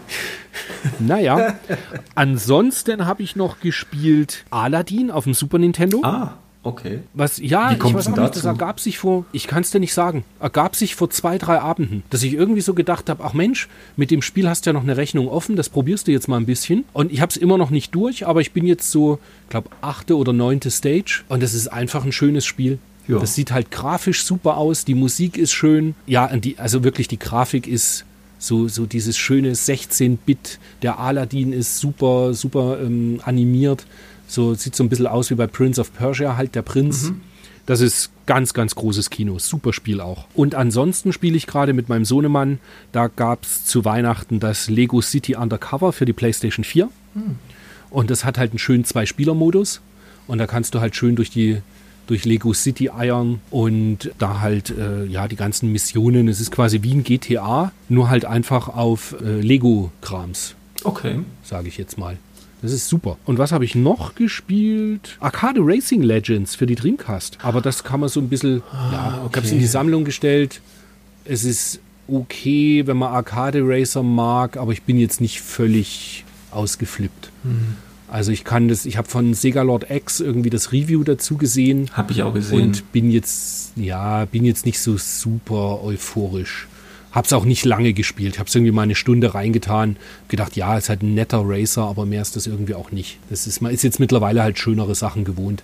Gerade so mit Outrun 2, was wir ja beide extrem gern mögen. Ja. Da ist es natürlich schwierig dann anzustinken mit, mit äh, so einem Titel wie dem. das ist klar. Da passiert Ja, nicht. ja und ansonsten habe ich einfach nur noch ein paar Sachen in die, in die Sammlung. Diesmal gar nicht so viel, einfach nur, ein- nur ein paar Sachen in die Sammlung noch reingepflegt. Ich habe von einem User X-Trooper für die PlayStation 3 habe ich bekommen, von einem User äh, von RetroPlays. Der heißt Akihabara. Und ich hatte schon X-Trooper die ganze Weile bei mir auf dem Wunschzettel und war schon fast bereit, das in Japan zu bestellen und habe dann aber immer gedacht, ach, das ist eigentlich so ein günstiger Titel, aber wenn du es in Japan kaufst, kommt halt so viel mit, mit dass du es über einen so Proxy weiter. schicken Mhm. lässt und so und Porto alles noch dazu. Das war es mir dann irgendwie nicht wert. Und der hatte das für sensationelle 13 Euro und da habe ich gleich zugeschlagen. Was ist das nochmal? X-Trooper ist so ein, ist von Capcom und ist ein in so Cell-Shading-Look ein, ein Ballerspiel, also ein Shooter Okay. in, in 3D. Bin mal gespannt. Also ich, ich glaube, dass ich wollte irgendwie hat mich das immer angemacht, sowohl vom Cover her als auch vom vom äh, Video, was ich davon mal gesehen habe und musste, das muss ich mir einfach mal anschauen. Okay. Dann Minecraft für die Wii U habe ich mir gekauft. Das war so ein Titel, den ich halt für mein Wii U Fullset noch brauche und der ist recht hochpreisig und ich hatte noch einen Gutschein und da habe ich mir das mal in den Warenkorb gepackt und gekauft. Dann kam vor zwei, drei Tagen äh, Taito Legends für die PlayStation 2 als US-Version. A mag ich ja so diese Compilation-Sachen und der Preis war sehr günstig. Ich habe das in einer Facebook-Gruppe für äh, 5 Euro bekommen. Wow. Da, und da war Porto schon dabei. Auch von einem Retroplace-Händler sogar, aber der hat das auf Facebook irgendwie verkauft. Und gerade eben kurz bevor wir einen Podcast aufgenommen haben, ein Spiel, was ich schon fast durch habe, mir aber ähm, in der Sammlung dann gefehlt hatte wieder. Indiana Jones, die Legende der Kaisergruft für die Xbox. okay. Und da ich gesehen hatte, dass das auf der Xbox One läuft, musste ich das halt jetzt ähm, für die Xbox nochmal haben. Ja, der Preis war extrem gut. Also das war auch die die hier im, im, im Inner Circle, habe ich das für 2 Euro abgestaubt. Wow. Da kannst du, kannst du nichts sagen. Aber gefällt Und dir als das wirklich? letztes, mhm, gefällt dir ja, das wirklich? das hat mir richtig gut gefallen. Ich habe das, ich hab das halt genau wegen dieser, wegen dieser äh, Rückwärtskompatibilität habe ich das, ich habe es noch rumliegen, weil ich da mal eine Xbox von einem, von einem Freund bekommen habe mit zig Spielen und habe das mal reingelegt und habe dann, ja, keine Ahnung, aber es hat mir, es hat mich irgendwie nicht so richtig gebockt, weiß ich nicht. War mir man irgendwie muss zu es halt blocky irgendwie alles. so sehen im, ja genau, man muss Ja. es halt vom, von der Timeline so ein bisschen sehen wie zur Zeit, als ich meine, der vierte Tomb Raider oder so Ja. rauskam. Und das ist natürlich alles, auch die Kamera ist ganz furchtbar. Aber es ist halt am abartig. Ende in, Indiana Jones, ja, das stimmt schon. Indiana Jones und Peitsche und das macht halt Spaß. Also das ist, ähm, ja genau. Anyway, ja, ich habe dich unterbrochen. Ich mochte das. ja, und dann als, als letztes äh, im, im Reigen der Neuankünfte noch ein Wii U-Spiel, wo ich ernsthaft überlege, ob ich das nicht mal auf Twitch streamen sollte. Just Dance Kids 2014. Ein Riesenspaß, wenn ich da ähm, in zu eng gewordenen Retroplays-T-Shirt tanzen würde. Nee, ich, ich glaube, ich lasse das. Ich kann ja mal die Videos raussuchen, wie du, wie du in der Hütte äh, Samba der Amigo spielst. Ja. Wo uns in der Hütte so warm war, dass wir am Ende nur noch Unterhosen anhatten. Gott. Sag sowas nicht. Ich, erinnere mich. Aber es war halt auch so brutal heiß und wir Ja. haben bei Samba de Amigo tatsächlich im wahrsten Sinne des Wortes abgehottet. War das lustig. Aber bevor es jetzt noch peinlicher wird, Genau. würde ich sagen. Nee, ich will auch noch sagen, was ich gekauft habe. Ach, ach stimmt, du hast auch was gekauft. ich habe auch was Gönn gekauft. dir. Und zwar habe ich gekauft, was habe ich gekauft? Ach ja, du hast ja schon gespoilert. Die Aleste, genau, Aleste Collection. Nachdem ich gedacht habe, ich hätte sie vorbestellt, die Vorbestellung dann aber irgendwie bei mir nicht mehr zu finden war, habe ich am 24. Dezember äh, das Ding neu bestellt bei Amazon Japan. Und sie wurde geliefert am 28. morgens. Fand ich ziemlich cool. Bin aber noch nicht dazu gekommen, sie tatsächlich mal auszupacken und zu spielen. Ist also wie du vorhin so schön gesagt hast, geboxt und geschrankt erstmal. War bei dir auch dieses Aleste History Booklet dabei? Ja, ja, das, also das habe ich gesehen zumindest. Ich habe es noch, ich habe es in der Verpackung drin gelassen, aber das liegt ja oben mit drauf. Und ich habe die Special Edition mit Game Gear und dieser Lupe und diesem ganzen Kram. Ja, genau. Die habe ich natürlich gekauft. gekauft. Wobei ich gestehen muss, den Game Gear habe ich auch noch nicht ausgepackt. Ja, das wäre das Einzige. Ich habe ja keine PS4. Das wäre halt das Einzige, wie ich äh, Game Gear Leste 3 spielen könnte. Da hat es mich jetzt schon mal so zwei, dreimal dachte ich so, ach, wie könnte ich denn das jetzt spielen? Aber ich hoffe halt immer noch, mal. dass irgendjemand so clever ist und entweder dieses wohl vorliegende ROM von Game Gear Aleste 3 mhm. da ausliest. Mhm. Oder dass sie eben wirklich, das wäre mir das Allerliebste, in echten Physical Release machen das, auf Game Gear Cartridge. Das hätte ich auch Mit gerne. Box und Anleitung. Ja. Das wäre echt legendär. Es gibt ja noch, es gibt ja noch irgendeine eine, eine Extra-Edition, wo quasi Packungen und so weiter dabei sind. Habe ich irgendwo mal gesehen. Ja, mit der Packung, das ist, glaube ich, nur so ein Mock-up gewesen. Also das mhm. haben sie nur nur äh, nee, ich meine halt selber intern? Tatsächlich äh, not for sale, aber so als, als Promo mit in so einem Paket mit drin, in so einer Special ja, Edition. Ja, das wollte ich gerade sagen. So, ich, meine, okay. ich meine, dass das eben tatsächlich, das gab es nicht mhm. dabei, sondern nur eine mit, mit einer anderen Cover-Variant noch. Ah, okay. Also, dass es halt ein, ein zweites Cover-Inlay gab für, für PlayStation 4 und Switch-Version. Mhm, mhm, ähm, wo, wo eben Game Gear Aleste 3 draußen als Logo größer präsentiert wird. Okay. Mhm. Aber die Box, die, da habe ich ja auch auf Twitter und so Bilder gesehen, mhm. aber ich meine nicht, dass die wirklich in irgendeiner Edition dabei waren. Aber vielleicht hat ja irgendjemand unserer Hörer ja. sich die Edition gegönnt und dann gibt es es doch. Wäre super, wenn das jemand richtig stellen mag, weil hundertprozentig weiß ich es gerade auch ja. nicht. Also das wäre ganz cool, dass man sich dann auch das Game Gear Aleste 3 noch mit äh, in den Schrank stellen kann. Ich weiß nicht, ob ich jemals eine äh, Verpackung für mein äh, loses Game Gear Aleste 1 bekommen werde. Wahrscheinlich nicht. das Zweier habe ich ja komplett. Da hatte ich mal, hatte ich mal Glück auf äh, Ebay tatsächlich. Das habe ich für 40 Euro gekauft. Komplett. Sieht aus wie neu. War das nicht? Ah, das vom Zweier, genau. Und das, das Einser, das hast du doch so, genau, und das Einser hast du doch so super günstig das Einser hat, Preisvorschlag. Das Einser hat 20 Euro gekostet. Ja. Das war halt so jemand, der irgendwelche, der sonst irgendwelchen anderen Kram verkauft hat und das Aleste war das einzige, was drin stand. Aber es stand halt wirklich drin, Aleste, Spiel Aleste, Game Gear. Es stand halt nicht GG Aleste drin und boah. Mhm. Ja. Anyway, dafür, dass ich es halt vorher mal äh, hatte für 20 Mark komplett, alles alte Kamellen. Genau. Was habe ich noch gekauft? Ich habe auf eBay hat irgendwie einer seine US-Sammlung offensichtlich aufgelöst. Da habe ich dann ein Afterburner US. Ich sammle ja diese Afterburner-Releases. Äh, da habe ich jetzt ein Afterburner US. Sehr guter Zustand, komplett. Habe ich dort geschossen. Und noch eine Genesis-Konsole ohne Verpackung, lose aber guter Zustand mit zwei Pads. Und jetzt habe ich, jetzt kann ich den Tower of Power US aufbauen. Ich hatte ja ein äh, US 32X, ein US Sega CD und jetzt habe ich noch die passende Konsole drauf und jetzt kann ich das schön als Paket zusammenpacken, in eine Kiste und in den Schrank tun. und ruhig schlafen, und weil du weißt, endlich ruhig hast. schlafen, genau. Und ich glaube, warte mal, das war, glaube ich, das, die paar Sachen, die ich jetzt gekauft habe. Ansonsten war spielemäßig nicht so viel. Nee, glaube ich, sonst, sonst nichts war. Ach doch, doch, doch, doch. Ein Super Darius habe ich noch gekauft und ein Sidearms und ah, nee. Super Darius für Super Darius Super für die Engine für? für? die Engine genau. Die Hookard oder, nee, oder CD? die CD. Ah cool. Das war meine zusammen, also nachdem ich dann äh, die Turbo Duo hatte mit Gate of Thunder und also diese, diese ähm, 4 in 1 CD, mhm. War Super Darius meine erste CD. Stimmt. Beziehungsweise es könnte sogar sein, dass ich die sogar vorher hatte und äh, weil ich halt wusste, dass eine Turbo Duo zu mir unterwegs ist. Und ich weiß nämlich noch, wie wir in der Stereoanlage dann die Musik abgespielt haben. Stimmt. Ja. Doch. Und die Musik bei Darius, wenn man, wenn man das Spiel nicht dazu hat, ist sie ja wirklich völlig durch. Ja, ist schon sehr schräg. Also das ist halt, Zum Tata. Ge genau. Die ist halt, mit, mittlerweile mag ich es ganz gern. Mhm. Auch bei dem, wie heißt dieses andere Darius, was auf der PSP, Darius Burst. Ja.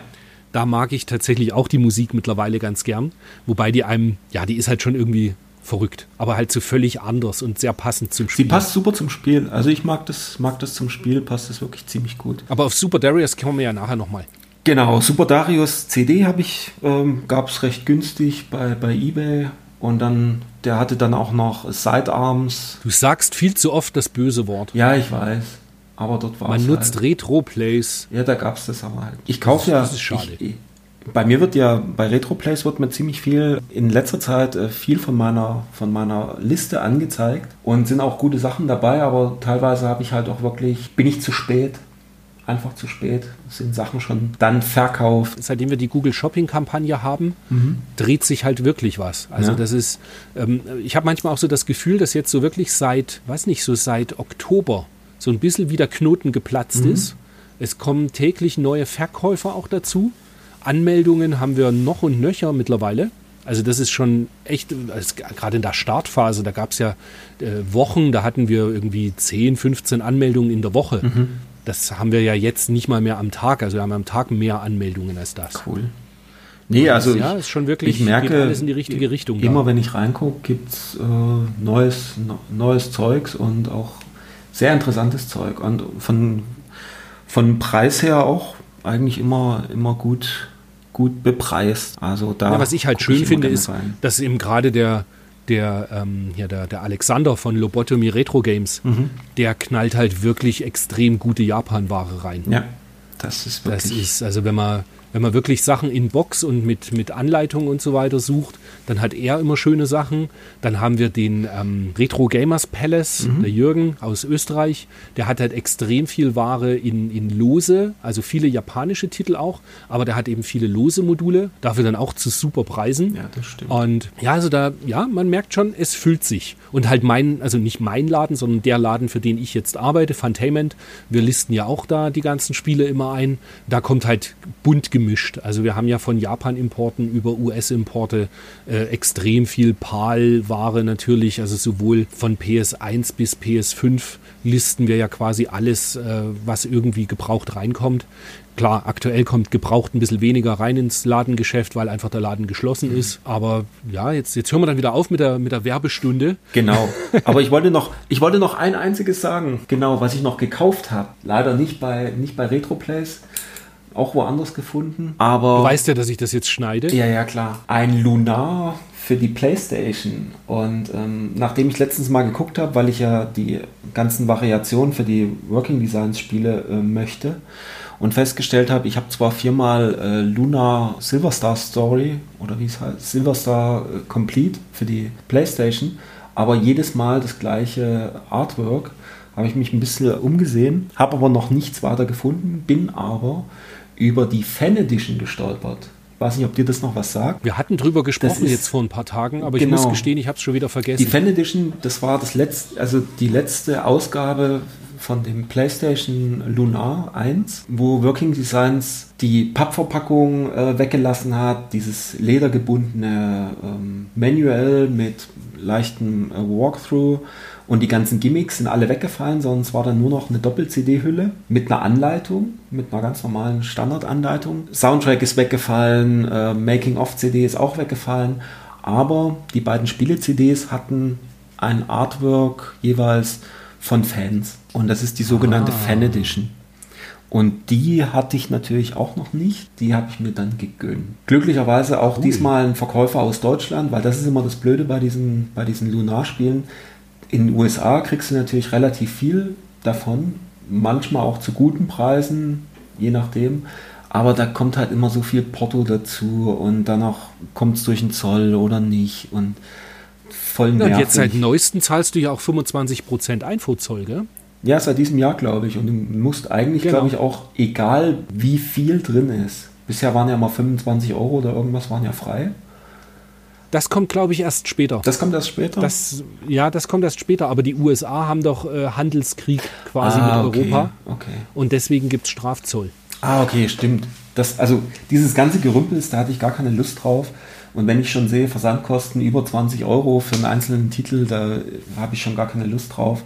Und hier war es jemand aus Deutschland und da war das, war das dann ganz okay, war zwei Tage später da, alles super Zustand. Also da war ich sehr, sehr erfreut, dass ich das dann in meine Sammlung stellen konnte. Sehr cool. So, das war es dann sehr aber schön. auch. Wie viele Varianten fehlen dir da jetzt noch bei Lunar? Also bei Lunar für die PlayStation gibt es, glaube ich, drei oder vier. Also da fehlen mir quasi noch Ah, ja, drei. gut. ja, ist halt an sich übersichtlich, aber man muss halt immer die richtigen finden, die dann tatsächlich was abgeben wollen davon. Bei den anderen, da fehlt mir bei Dragon Force für, für Saturn bin ich relativ weit. Da fehlt mir nur noch die, die vierte Variante. Ansonsten habe ich alles. Okay. Und dann kommt jetzt einfach noch die wichtigste Frage. Hast du das überhaupt bei uns in die Datenbank eingetragen? Hast du da schöne Scans hinterlegt, Screenshots gemacht und so weiter? Natürlich habe ich es gleich in meine Sammlung mit eingearbeitet und ähm, es war schon drin, glücklicherweise, also als Fanart Edition, so wie es richtig auch heißt.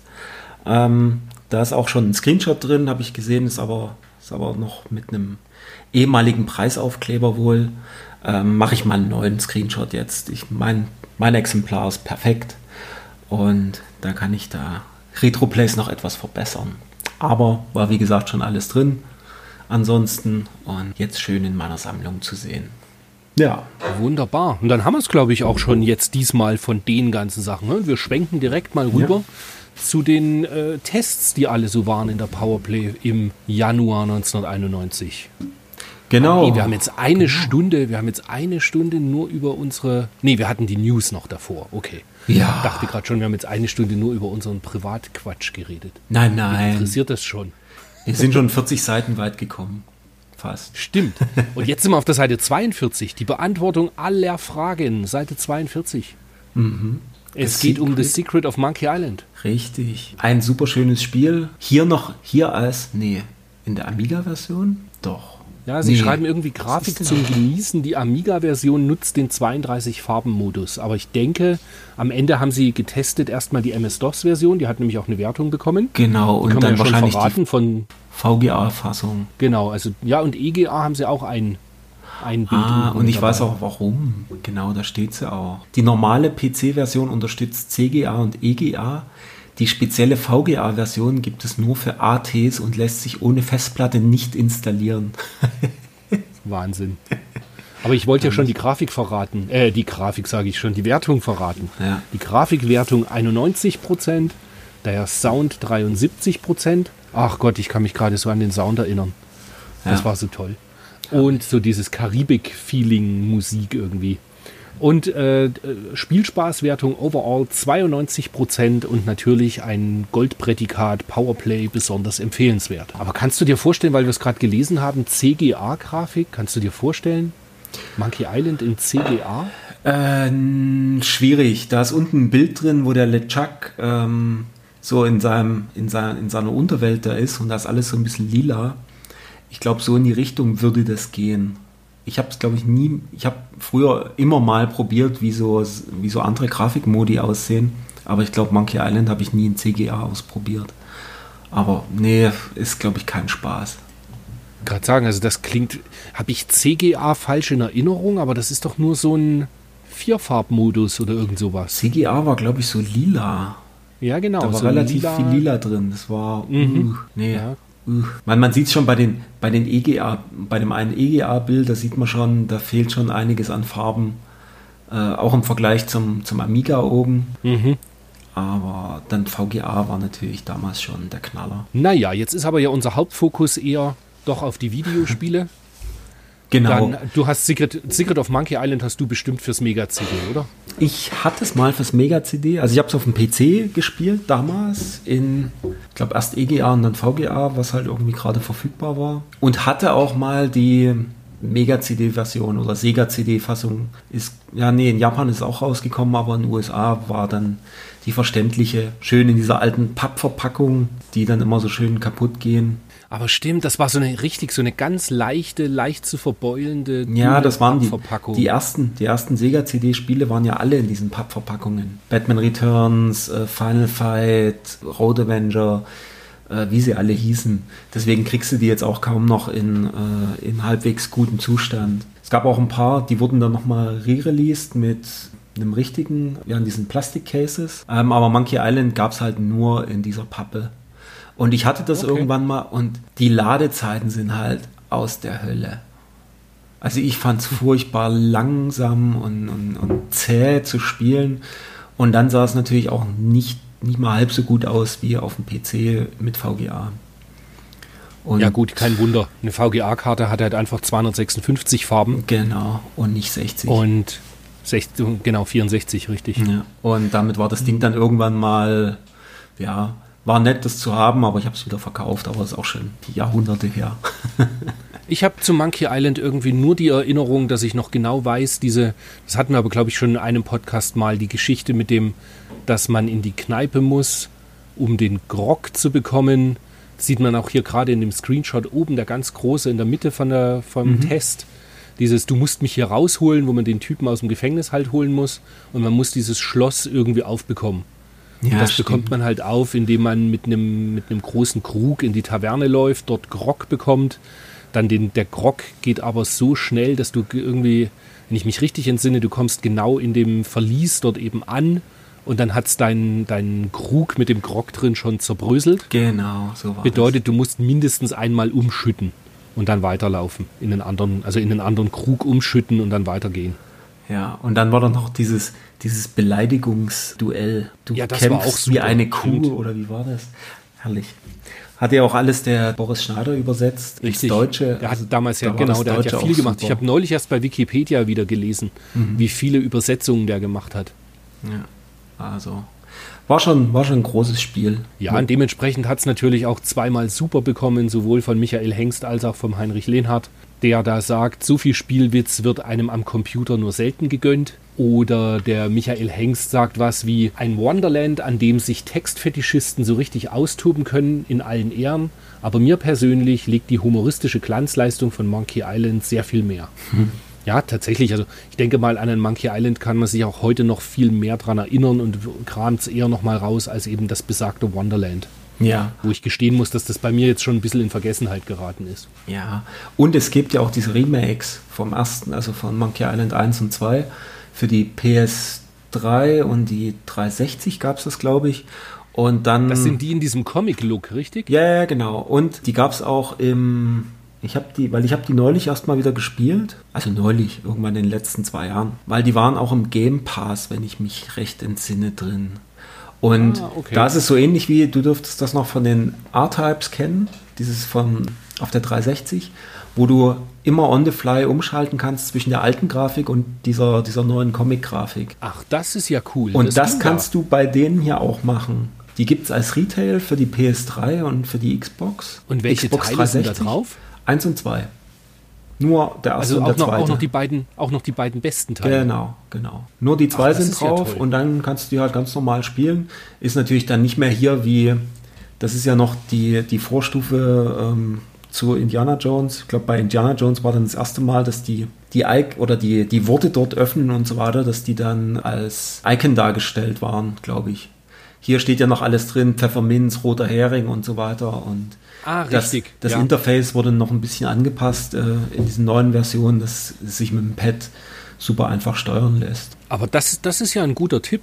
Ja. Weil so kann ich es dann doch noch irgendwann mal nachholen. Genau. Ich wollte halt nicht irgendwie mit diesem äh, Scum VM und was es so gibt, wollte ich halt irgendwie nicht großartig rumhantieren. Und ähm, also diese Emulatoren, die es da gibt, dafür war es mir dann irgendwie nicht wichtig genug. Mhm. Aber wenn ich das jetzt einfach für die 360 oder eventuell für die PS3 mir nochmal kaufen kann, mhm. das kommt gleich bei mir auf die Suchliste. Wie gesagt, also auf der One ist es rückwärtskompatibel und ist im Game Pass drin, wenn mich nicht alles täuscht. Ah, das ist ja noch besser. Gut, Game Pass habe ich nicht, aber für die 360 würde ich mir das dann nochmal holen, weil dann kann ich es ja einfach. Müsste eigentlich auf der One laufen, ja. Super. Guter Tipp. Vielen Dank. Und den ersten Teil habe ich auch durchgespielt nochmal in dieser neuen Fassung und am zweiten, da hänge ich noch irgendwo, keine Ahnung. Hat dann irgendwie keine Muße mehr. Aber wurscht. Ja. Gehen genau. wir weiter, oder? Gehen wir oder mal hast weiter. du noch irgendwas hinzuzufügen zu Secret of Monkey Island? Nö, eigentlich nicht. Gut, das war alles gut.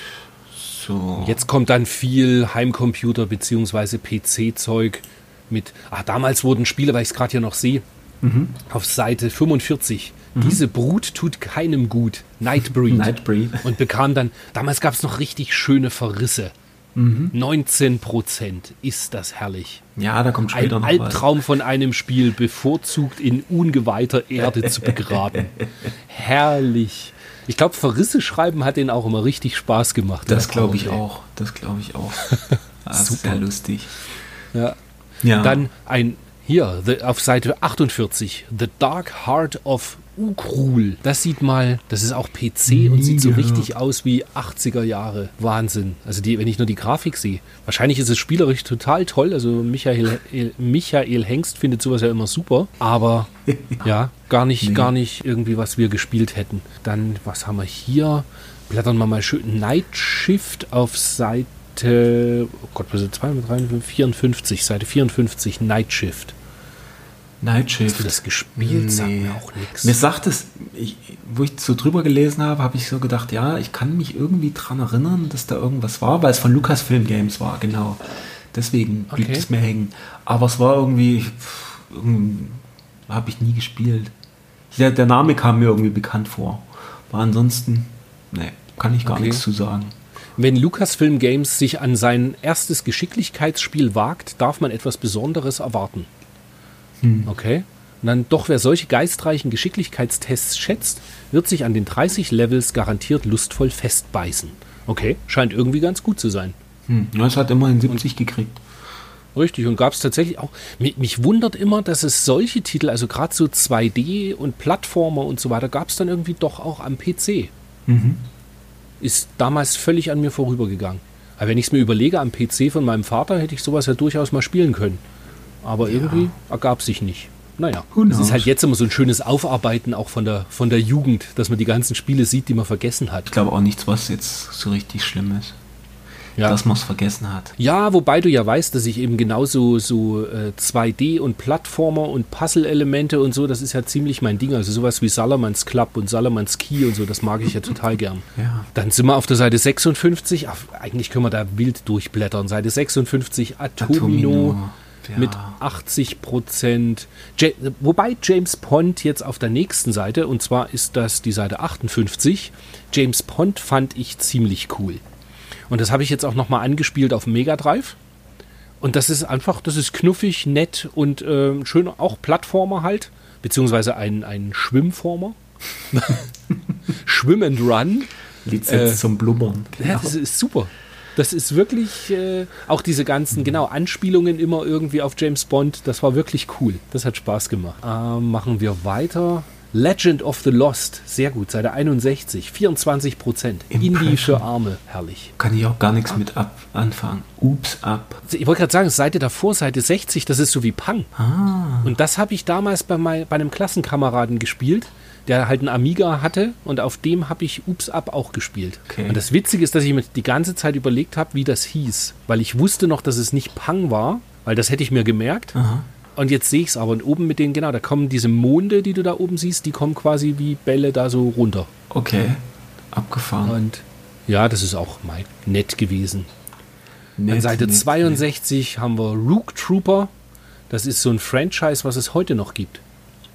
Ah. Da ist erst neulich für die Switch und PS4 oder Xbox One und PS4 ist es so ein, jetzt mittlerweile ist es halt ein Third-Person-Shooter und den gab es vorher auch schon mal auf der PS2 und da gab es jetzt neulich erst auf der PS4 auch eine Variante von. Witzig. Wobei ich die nie Komplett so an mir vorbeigegangen. Ja, und, ich fand es jetzt auch nicht so gut, dass ich dir was zu den Spielen sagen könnte. Ja. Ich finde so, so Schlümpfe, Schlümpfe, die ballern, brauche ich nicht. Hm, nee. Dann, was haben wir hier noch? Seite 65, den Master Blazer. Nee, Master Blazer natürlich. Für den Amiga. Das war, glaube ich, Ball Blazer, ne? Ähm, genau. Genau. Genau. Ursprünglich von 82 äh, Ball Blazer und dann eine Umsetzung eben für, für Amiga nochmal. Hm. Und das war halt 3D-mäßig recht fett. Aber da hatten sie viele schlechte Spiele, sehe ich gerade. Spellbound, 26 Prozent.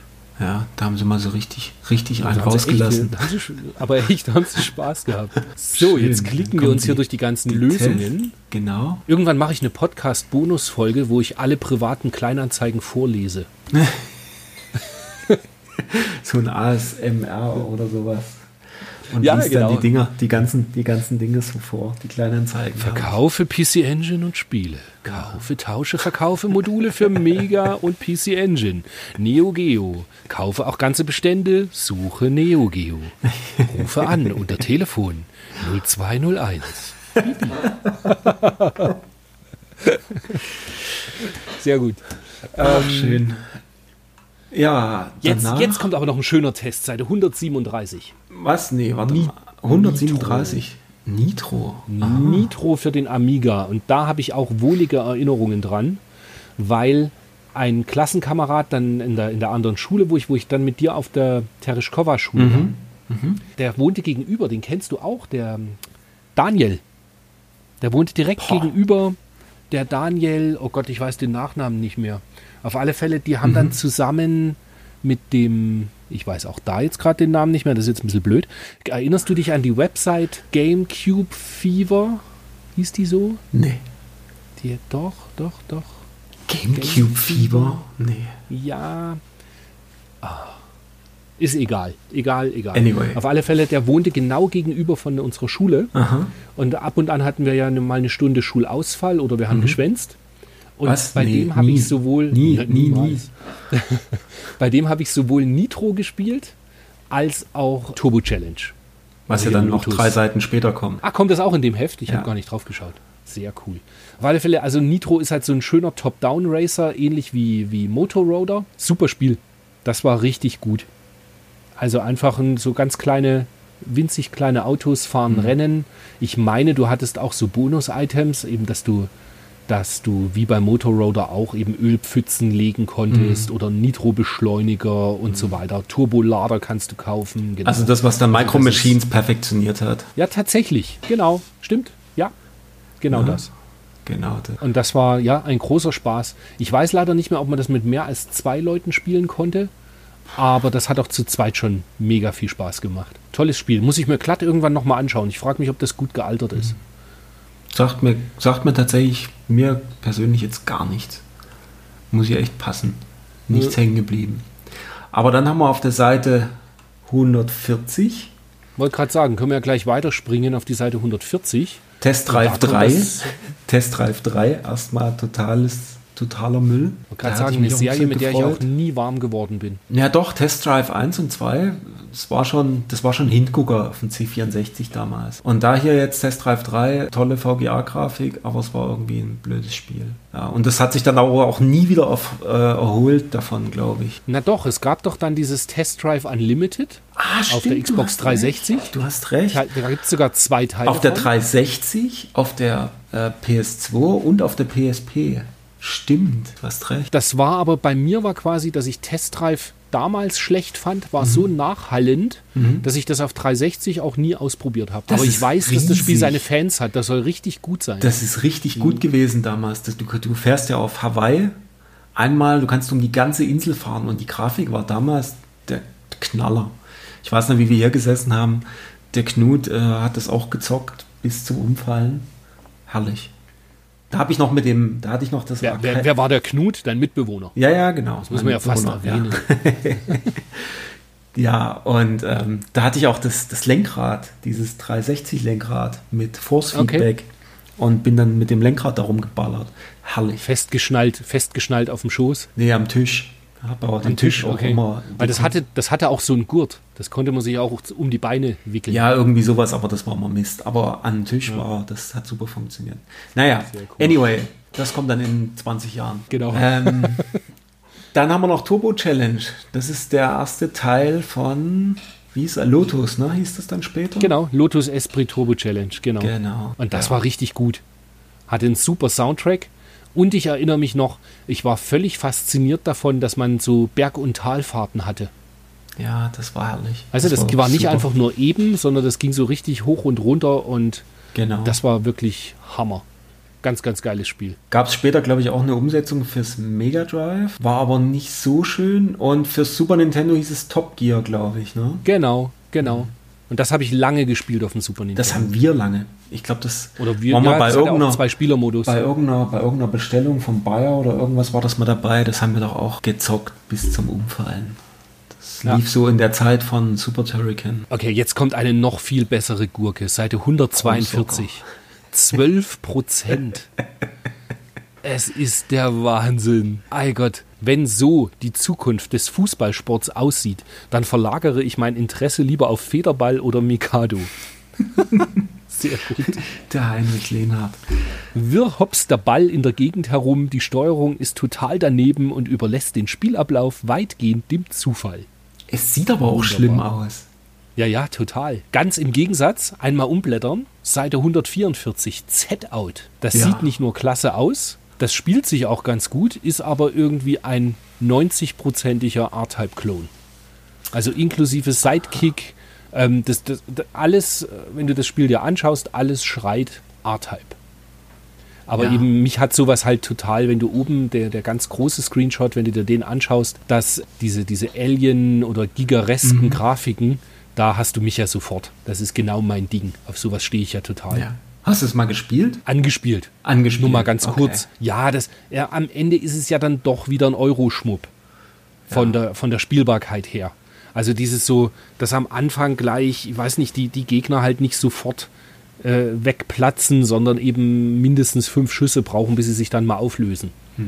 Ja. Das ist halt immer, ja, irgendwie immer der gleiche Kritikpunkt, den man da hat. aber immerhin 76 Prozent. Ich wollte gerade sagen, Grafik 82 ist äh, untertrieben fast schon. Der Sound ist ja halt so Düdelsound, den fand ich auch nicht so prickelnd. Dann machen wir doch mal weiter. Das Awesome habe ich nicht gespielt, sagt Nee. mir gar nichts. Keine Ahnung. Dann gut, Atom auf Seite 148 Atomic Robokit und UN Squadron kommen ja. Atomic Robokit gibt es auf PC Engine.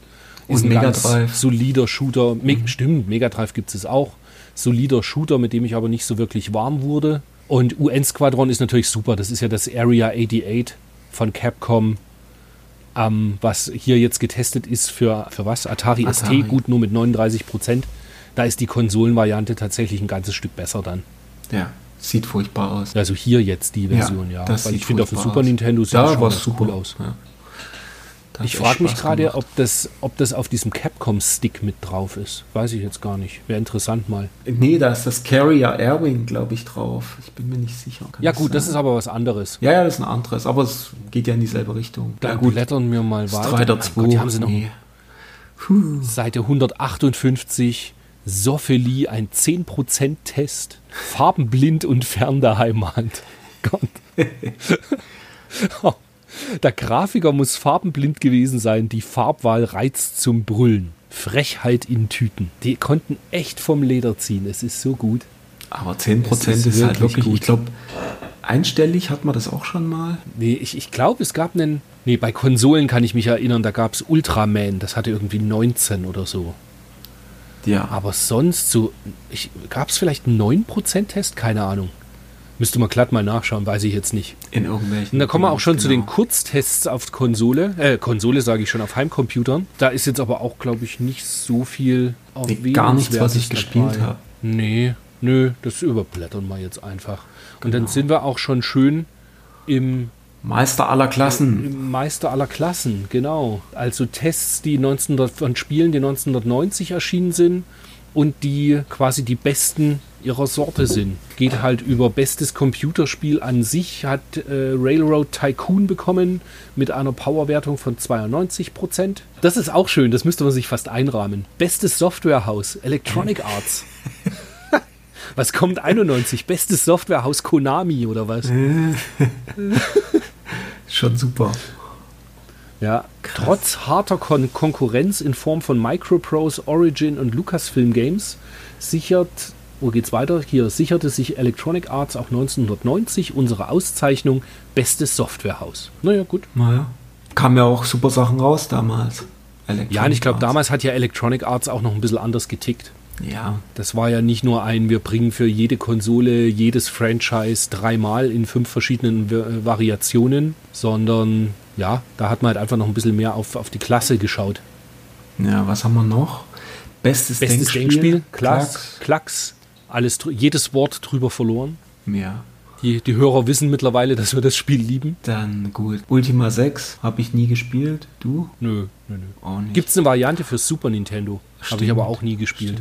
Aber LHX Attack Shopper, das habe ich super oft am PC gespielt. Das Gibt's hat auch das für Mega Drive, gell? Das gibt's fürs Mega Drive, kann man aber, also meiner Meinung nach äh, schwierig, weil sehr langsam und nee, nicht so schön wie auf VGA unter am PC.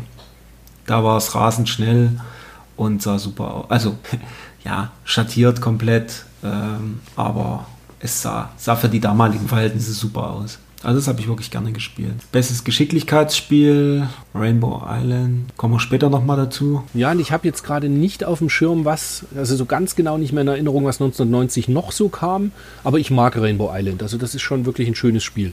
Ich kann jetzt nur nicht sagen, ob das wirklich ein verdientes, absolut bestes Geschicklichkeitsspiel 1990 hat. Das weiß ich auch nicht. Beste Grafik, Loom. Okay. Okay, naja. 16 Farben Bestes Actionspiel Wing Commander. Ja, das auf jeden Fall. Nö, das wäre für mich immer noch Thunder Force. Ja, gut, Actionspiel 3. in der Richtung. Aber ich glaube, hier vorne ist alles, P ist alles ähm, Computer. Ja, ich glaube, sie machen nur ganz kurz dann am Ende irgendwie bestes, ah hier, bestes PC Engine Spiel und so weiter kommt Genau, und sie haben ja auch noch beste Automatenumsetzung, bester Sound, Turrican. Das stimmt Es natürlich. blitzt, es faucht, es dröhnt, es kracht. 15 Musikstücke, Dutzende Soundeffekte, alles in stereogerechter Digi-Qualität. Das ist der Stoff, der Nachbarn zum Verzweifeln Mhm. und Actionspieler zum Jubeln bringt. Herrlich. Herrlich. Ja, Passt. schöner Chris Hülsbeck-Sound, das stimmt. Passt. Bestes Linksspiel, Chips Challenge. Ja, kann man so Ja, sagen. das Schöne ist, man schaut auf die Seite und A, habe ich davon bis auf Ultima 4 jedes Spiel gespielt und ich finde auch jedes davon absolut verdient. Also bestes Gameboy-Spiel Tetris, passend. Bestes Mega Drive-Spiel in dem Jahr The Return of Shinobi. Gut, kann man sich jetzt streiten mit Thunder Force 3. Sind beide halt Da kam sensationell. viel gutes Zeug raus, ja. Ja, dann auch ähm, bestes NES-Spiel Tetris. Naja, gut, Mhm. da gibt es halt auch mit, wie das letzten Podcast mit Probotector und so, gibt halt schon auch andere tolle Spiele, aber Tetris ist halt irgendwie schon so der Klassiker. Bestes PC Engine-Spiel Mr. Heli. Mhm. Ich liebe Mr. Heli, das ist ein super Spiel. Ähm, ja, und Master System-Spiel Ultima 4 halt nicht gespielt. Ja, habe ich auch ist nicht bestimmt gespielt. toll, aber Bestimmt super. Für Fans. Und bestes Lynx-Spiel Chips Challenge sowieso. Chips Challenge ist äh, für mich eigentlich, wenn ich Lynx sage, meine ich Chips Challenge. Gibt wenig Spiele, die ich auf dem Lynx besser fand. Also Da hast du wohl recht. Du. Ich spare, ich spare mir jetzt, ich spare mir jetzt wieder den Atari-Seitenhieb. Armin hat mich schon angemahnt. Ja. Sag mal ein bisschen So, netter. dann springen wir rüber auf Seite 174 zu deinem ersten Mega Drive-Spiel, wenn ich das richtig im Kopf habe. Genau, mein erstes Mega Drive-Spiel. Äh, John Madden Football. Ich hatte ja das Mega Drive bekommen. Das muss dann irgendwann anfangen. Ich glaube, im April 91 habe ich das bekommen. Und habe dann das Mega Drive bekommen. Und es war aber kein Spiel dabei. Also Mega Drive und Arcade Power Stick, beides japanisch, aber ohne Spiel. Kein Spiel.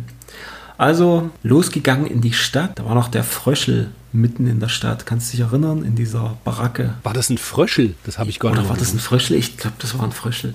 Jedenfalls äh, lag da alles irgendwie so rum.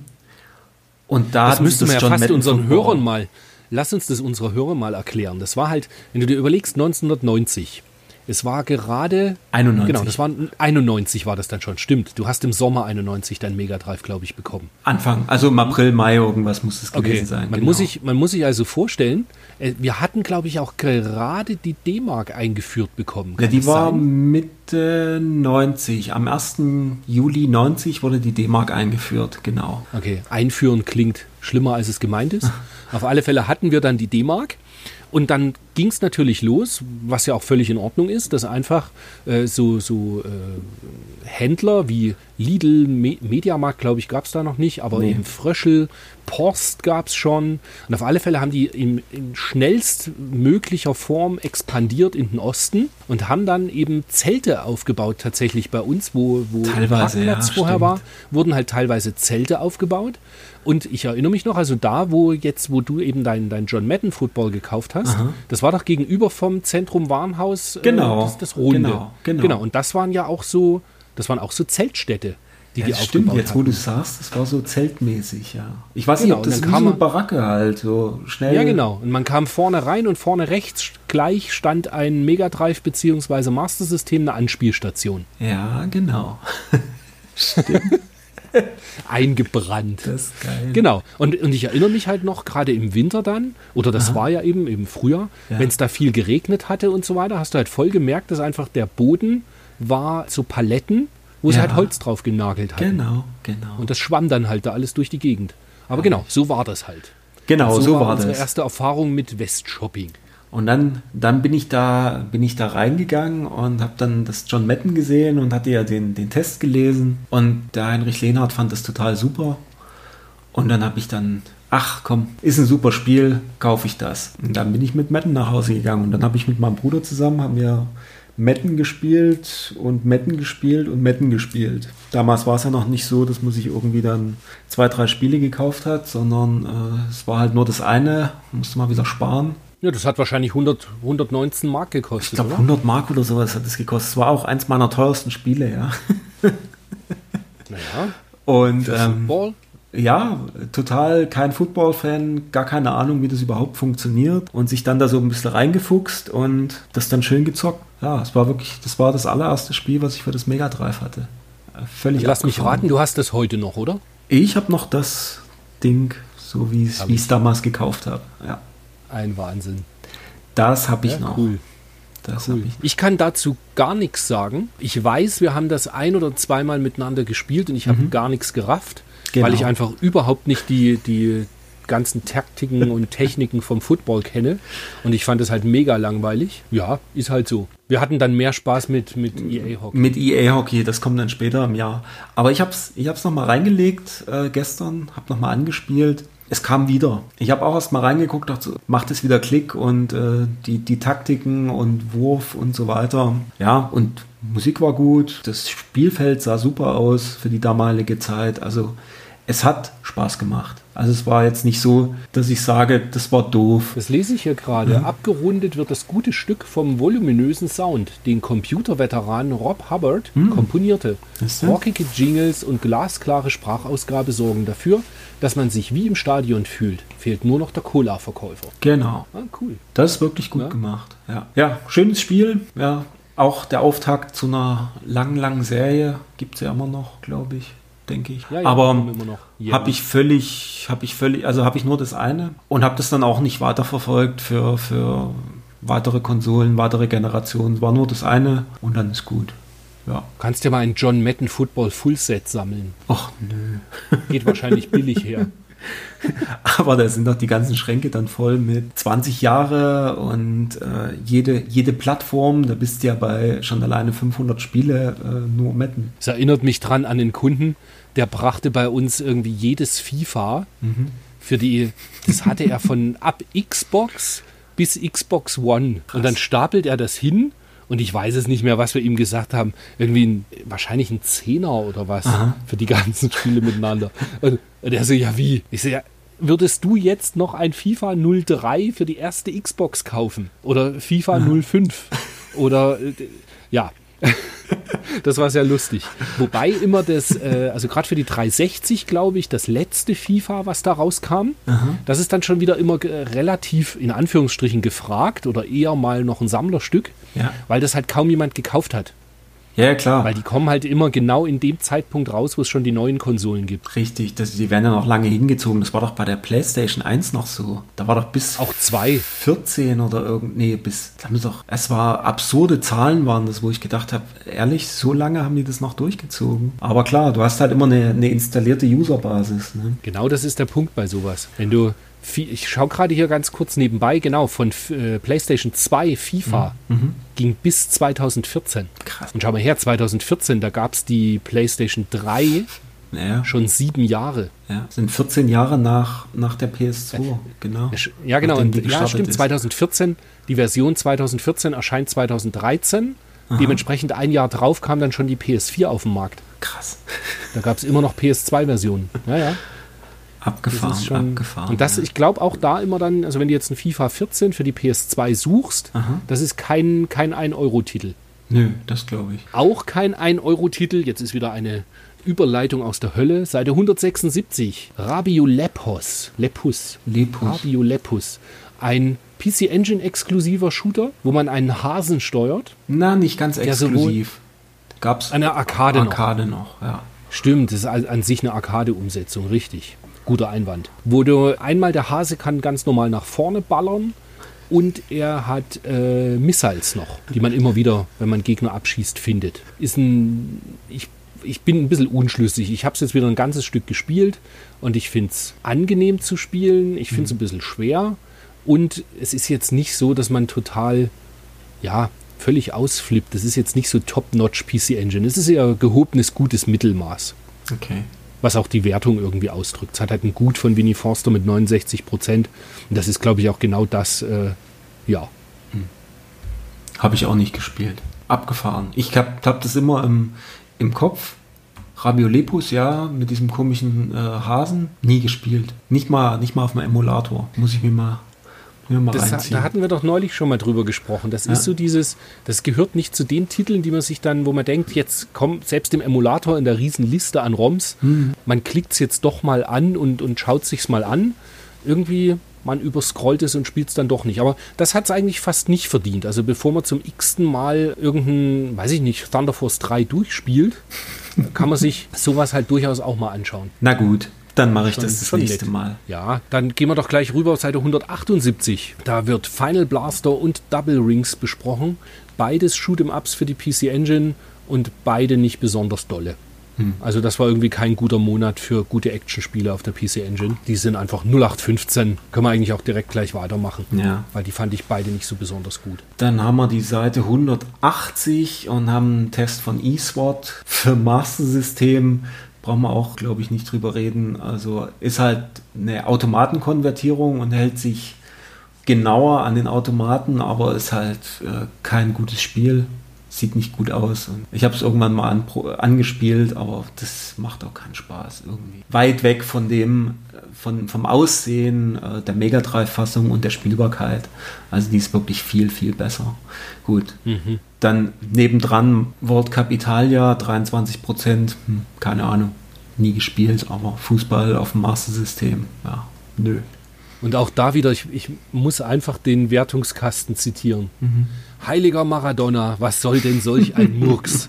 Ein halbes Jahr nach der Weltmeisterschaft kommt Sega mit diesem Nachzügler angebummelt, der sich wirrer spielt als eine Flohzirkus-Simulation. Herrlich. Herrlich. Ich, ich weiß wieder, warum wir damals gern die Powerplay gelesen Ja. haben.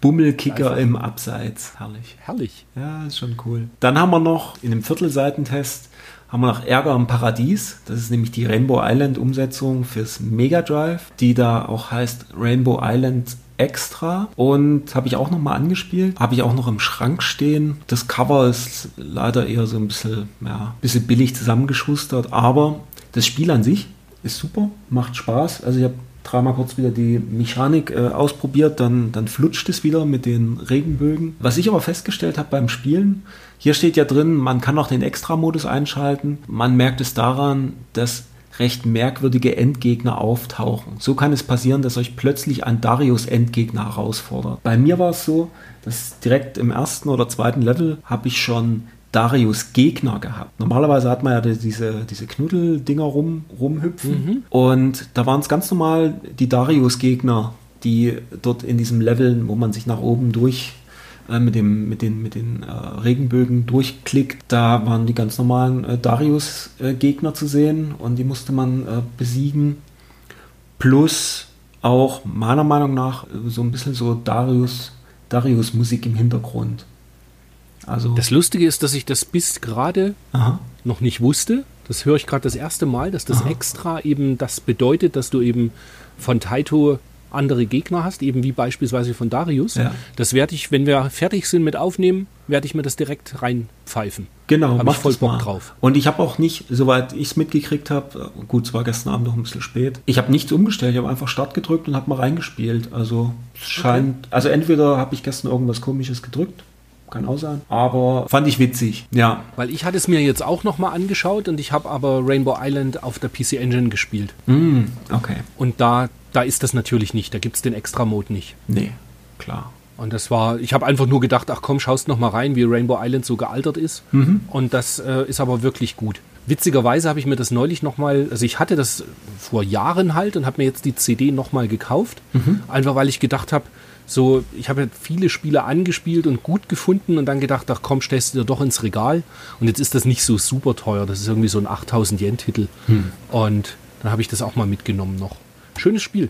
Ja, macht Ein auf jeden schöner Fall. Spaß. Und dann haben wir daneben wieder aus dem Gurkenlager Fatman. Ja, was kann man dazu sagen? Ich habe es angespielt und es ist so, wie es da steht. Es ist furchtbar. Es gibt auch eine PC-Fassung dazu, habe ich bei Wikipedia gesehen. Total witzig, mit einem ganz furchtbar hässlichen Cover. Um kurz nochmal, äh, das ist so ein, so ein Prügelspiel mit irgendwelchen un, undefinierbaren äh, Mutanten, die, die sich da prügeln. Es ist nicht zu steuern. Also ich fand's über, ich habe nicht verstanden, wie ich irgendwie äh, zuschlagen kann. Man kann irgendwie treten. Also es ist, ich habe den ersten Gegner nicht geschafft und hatte auch keine Lust, weil es furchtbar hässlich aussieht und nicht gut klingt und ja und hab's dann hab's dann quasi rausgeschmissen und habe noch ein bisschen nachgelesen. Ähm, in, in, in Japan heißt Fatman, in die PC-Fassung heißt auch Fatman, soweit ich das gesehen habe. Und in den USA ist es allerdings unter dem Namen Slaughter Sports rausgekommen. Das, das fand ich interessant, weil ich irgendwann mal äh, irgendwo ein, ein Cover gesehen habe, Slaughter Sports, und damit so gar nichts anfangen konnte. Und jetzt bin ich froh, dass ich das doch mal nachgeguckt habe. Nicht, dass ich in die Versuchung gekommen wäre, das doch mal zu kaufen. Also das bleibt fern davon.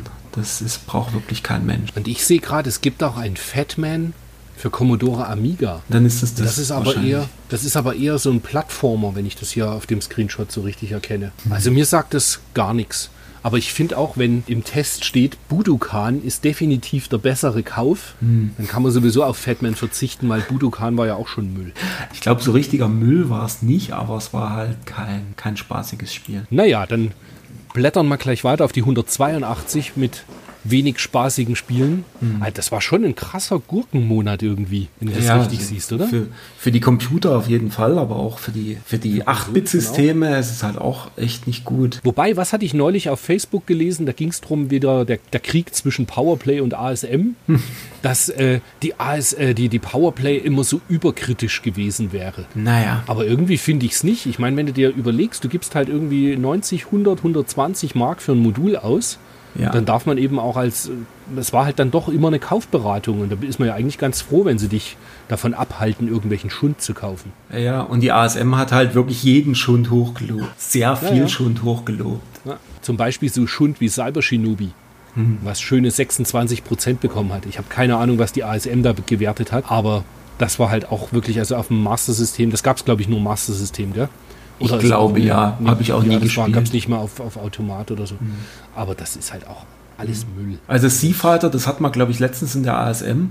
Das hat ja eine glatte 10 bekommen und fanden sie total super. Und aber hier, Ja, ich das habe geht in der Powerplay auch gerade mal mit einer 46 heim. Ja, ich muss aber auch ehrlich sagen, ich wollte es eigentlich mal nachholen, aber ich habe nicht dran gedacht. Nachdem ich den Test hier gelesen hatte, dachte ich, ach, nee, komm. Was ich mir angeguckt habe, war 3D ohne gute Fee, Burning Force. Ah, ist das so ein Scaler-Spiel? Das ist so ein bisschen wie Space Harrier, also erinnert sehr an Space Harrier. Fand ich aber gar nicht so schlecht. Also die 51 erscheinen mir hier gerade im Vergleich zu den anderen Spielen ein bisschen wenig. Ähm, ist halt, ja, ist jetzt nichts, nichts unfassbar Gutes, aber ist jetzt kein, kein schlechtes Spiel.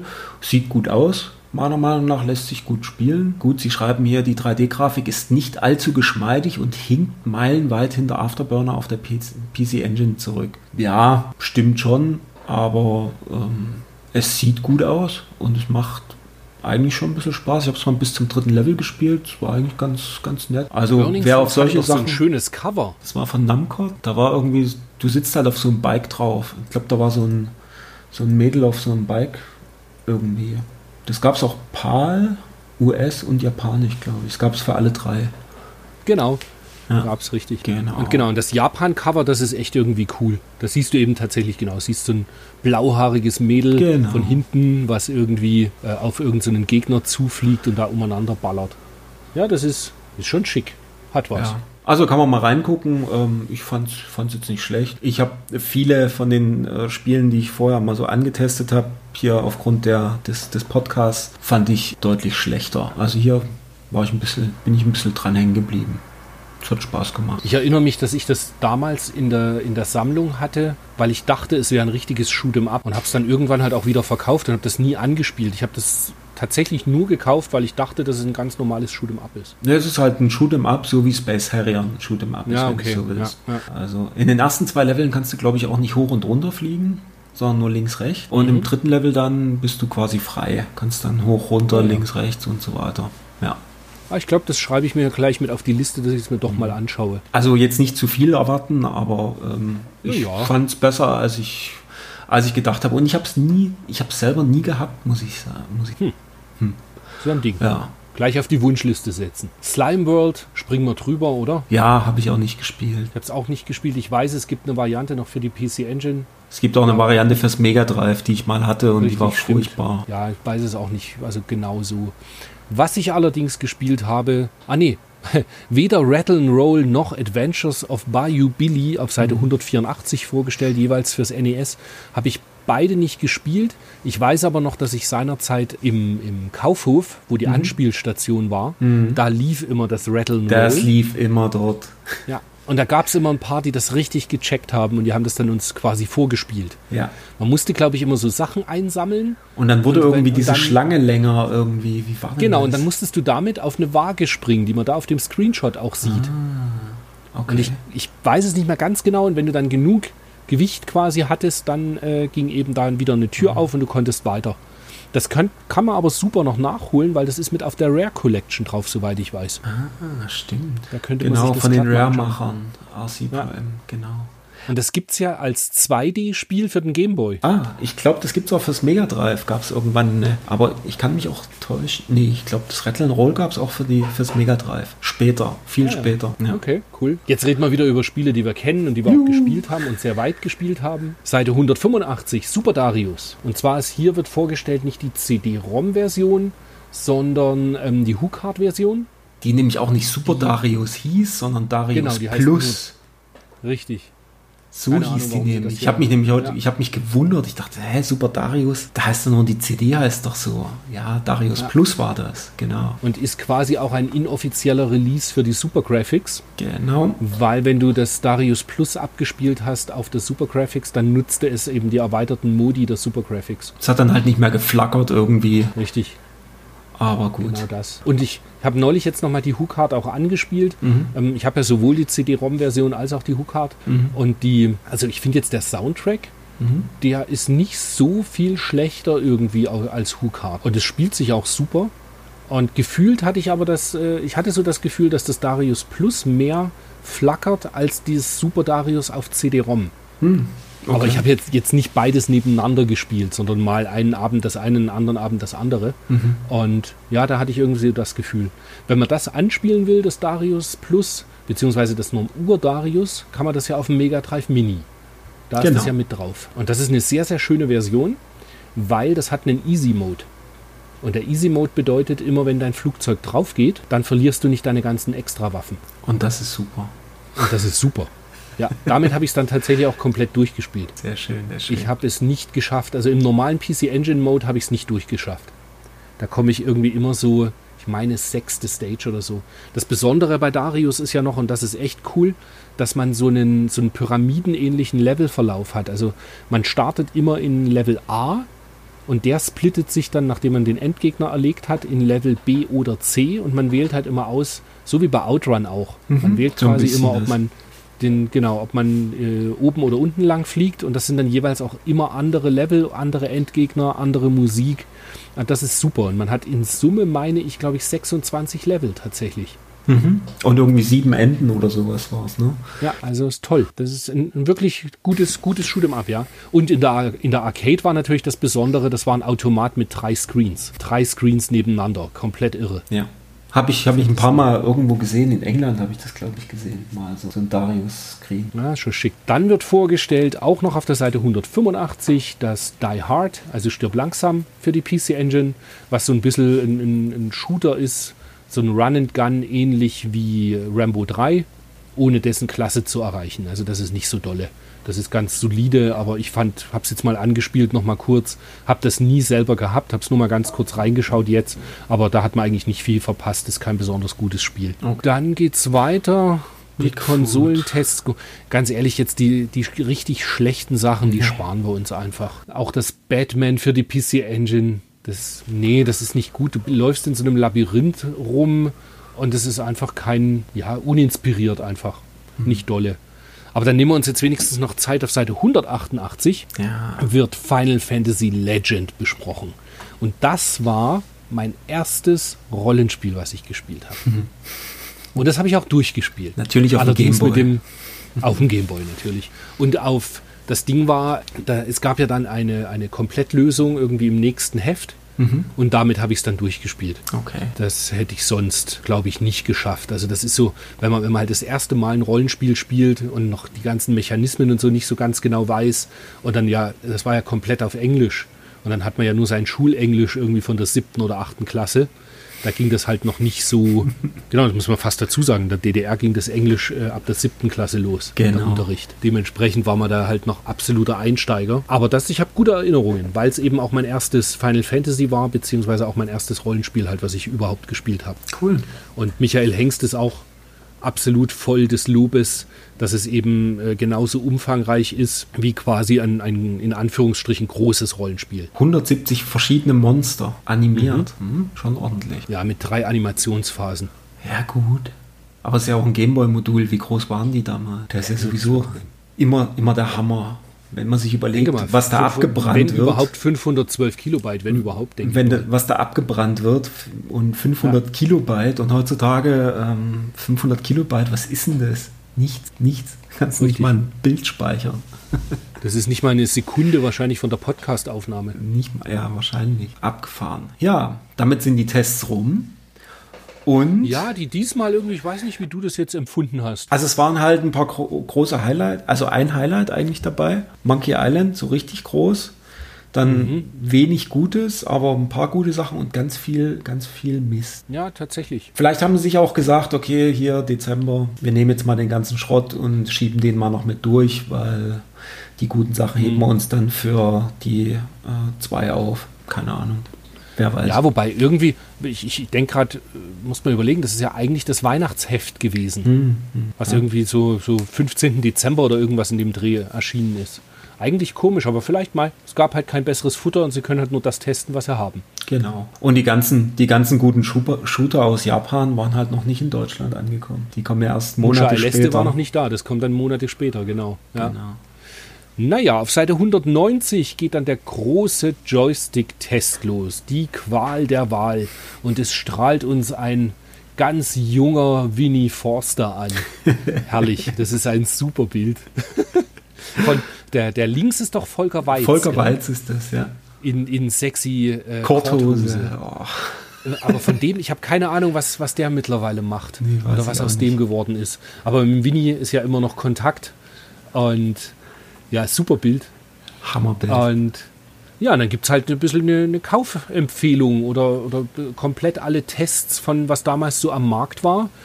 Über Quickshot für den PC, über den Competition Pro für den PC, Competition Star für was für, für was ist der gedacht? Der Competition Star war für alles und der blaue war fürs Mega Drive auch, der hatte noch ein paar extra Tasten. Aha, Weil der, der Competition Pro doch, der normale, war wie alle anderen äh, C64 Sticks, hatte ja eigentlich nur ein, also hatte zwei Feuerknöpfe und damit fürs Mega Drive ja quasi unbrauchbar. Und der hat, ich weiß nicht, wenn, wenn man genau hinguckt, sieht man an den Ecken oben sind so dreieckige Buttons dran. Richtig, ich sehe es. Und da sind vier Stück und das sind halt A, B, C und dann irgendwo noch Start dran. Und damit konnte man den auch fürs Mega Drive verwenden. Den habe ich noch irgendwo in irgendeiner Kiste rumflacken. Es kann mir keiner erzählen, dass man damit gut spielen kann. Es tut mir leid. Nee. Aber gut, ich bin einfach, ja. Nee, konnte man auch nicht. Also ich hatte, ich hatte einen Competition Pro für, für den C64 damals. Das ging schon gut, aber gerade für diese ganzen also, so äh, Summer Games und sowas war das nichts, wo du mal links, rechts machen musstest. Mhm. Ja. Das war, weil man das halt den nicht richtig in der Hand halten konnte. Und weil, weil diese, der, der ging zu schwer. Also der hatte, ehe das da Klick gemacht hat, das war irgendwie, also ich, ich bin damit nicht, nicht warm geworden beim, beim äh, Games spielen. Also bei diesem Summer Games, Winter Games und so weiter. Den Quickshot ja. für den PC, den Quickshot 113, den hatte ich natürlich auch der war für PC-Verhältnisse ganz okay. Konnte man Wing Commander ganz gut damit spielen. Das war. Ja, der war ja analog. Ist ja, halt nur keine, analog, genau. Genau, genau. Der, und damit haben wir, glaube ich, auch Great Course gespielt. Das kann auch sein. Da gab es halt diese, diese Digital- äh, Joysticks gab es für den PC damals nicht so richtig oder sie waren halt viel zu teuer. Man musste ja auch mal gucken, äh, wo die Kohle bleibt. Wenn ich hier das so sehe mit 40 Mark, 50 Mark, das war halt immer eine große Ausgabe. Ich weiß und noch, Super Nintendo Pad hat damals 30 Mark gekostet mhm. und ich weiß noch, ein, ein, Klassenkamerad von mir, der hatte für den PC, dann als das Super Nintendo schon auf dem Markt war, hatte der halt ein Pad von ich glaube Gravis, Gravis Gamepad oder so. Ja, ja das. das war auch toll. Und das war ja, und das war aber nachempfunden dem, dem Super Nintendo Pad. So ein bisschen, und, ja. Ja, ja, so, ja das war schon ja. recht ähnlich. Also so mit den. Und das war, glaube ich, dann eben auch mit Mikroschaltern oder eben so gemacht halt wie ein Pad ist, eben, dass es ordentlich funktioniert und nicht mhm. dieser Analogkram immer. Mhm. Naja, welchen kann man noch erwähnen? Den Multifunction Stick? Ja, den wollte ich immer mal haben. Der sah witzig aus, aber hat halt den Stick auf der falschen Seite. Wie kann man einen Stick auf die rechte Seite machen und die Button links? Aber gut. Naja, das Ding, das Ding war ja das, äh, bis, bis ich zu Konsolen gekommen bin, war ja komischerweise bei den ganzen Konsolen ist das Steuerkreuz auf der linken Seite. Für mich als Linkshänder total super, aber ich habe das nie verstanden, warum das bei den Konsolen ja aus Japan ja meist kam oder überhaupt, dass das Steuerkreuz auf der linken Seite ist ich als Recht, wenn ich ein Rechtshänder wäre, ich will doch, ich steuere doch, da, da will ich doch die Hand haben, die quasi feinfühliger ist. Fürs Button smashen brauche ich, da muss, muss ich ja nicht viel, viel können. Da muss ich ja nur draufhauen können. Hm, Aber das hat mich, schon, immer ja. hat mich immer gewundert. Und deswegen wundert mich das eigentlich nicht, dass äh, diese, diese Boards, die für die Computer waren, für die Rechtshänder waren. Also mein Bruder Rechtshänder, der hat mit diesen Boards, wenn man auch auf die nächste Seite geht, auf die Seite 194, da ist unten in der Mitte dieses Joyboard 2 mit diesem blauen Stick und den gelben, mhm. gelben Buttons. Das war super.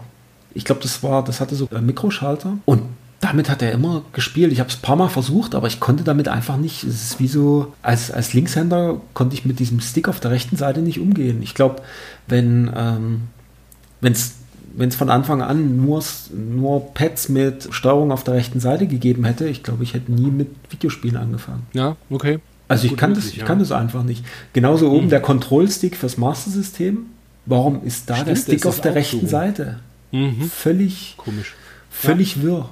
Und dann oben, was, was lustig ist, das Superboard. Das ist, äh, ich wollte es gerade sagen, das Superboard ist eh noch der, der härteste Joystick von allen zehn Buttons und jeder ist, das, ist derselbe Knopf.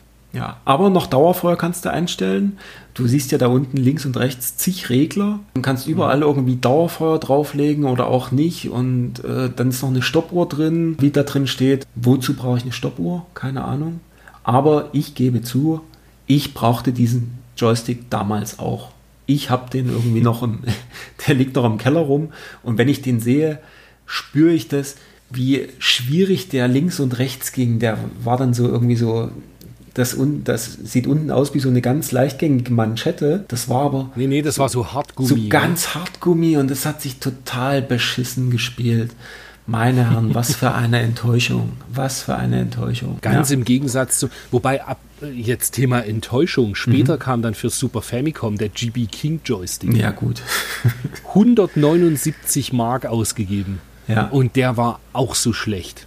Der war Also der GB King, der hat auch heute noch den Ruf von Leuten so, ah, oh, voll der tolle Joystick. Nee. Nein, ist er nicht. Der war nicht gut. Nee. Das, der, die Buttons waren furchtbar. Der Stick war vielleicht okay, mhm. aber die Buttons waren nicht gut. Das Einzige, was daran die haben dann cool war, auch gleich geklemmt. Du konntest die Buttons halt drehen. Genau. So wie das bei dem XE1, cool. den sie hier unten zeigen. Genau, genau das. Der XE1 für die PC Engine, da konnte man auch das drehen. Und ich meine, beim XE1 hattest du auch gleich einen 5-Spieler-Adapter mit drin. Äh, genau. Also es gab einen, einen Stick, da waren fünf, ah, da, da steht es ja auch, genau. Also der hat den äh, 5-Player-Adapter gleich mit integriert, ja, ja. was natürlich super für Bomberman ist. Richtig. Und richtig. der absolute Knaller ist natürlich dann noch der vorgestellte Arcade Power Stick fürs Mega Drive in der japanischen Variante. Mhm. Der ist halt sensationell gut. Und den habe ich damals zusammen mit meinem japanischen Mega Drive geschenkt gekriegt.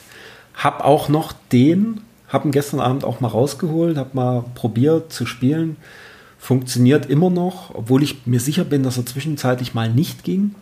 Aber funktioniert einwandfrei, hat äh, allerdings unten ein bisschen, da ist unten eine, eine Metallplatte dran, der ist wirklich relativ schwer. Hat Rost angesetzt. Hat tatsächlich Rost angesetzt und ich habe den mal übergesprüht mit ein bisschen Sprühlack, aber der geht noch und ich habe noch einen zweiten, den habe ich irgendwo mal auf dem Flohmarkt gekauft, der funktioniert auch noch. Letztens, wo ich auch das vor uns erzählt habe, das Genesis, die Genesis-Konsole gekauft habe, der hat auch einen Arcade Power Stick verkauft und der war, der hat 15 Euro gekostet.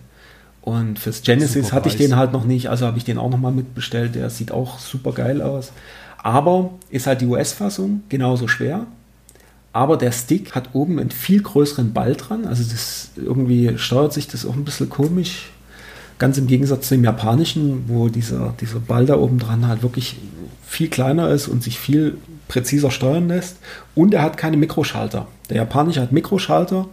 Die schalten ganz leicht, super gut und der US hat halt keine, keine Mikroschalter, genauso wie der PAL. Die haben halt. Ich wollte gerade sagen, dann ist der US quasi genau der gleiche wie der europäische. Genau, genau. Aber ansonsten. Nur, dass halt, halt Genesis irgendwo draufsteht. Da steht halt unten Genesis in der Mitte und das sieht, sieht schon cool aus. Und was halt toll ist, Dauerfeuer, einzeln belegbar und steuerbar in der Frequenz für jeden Button.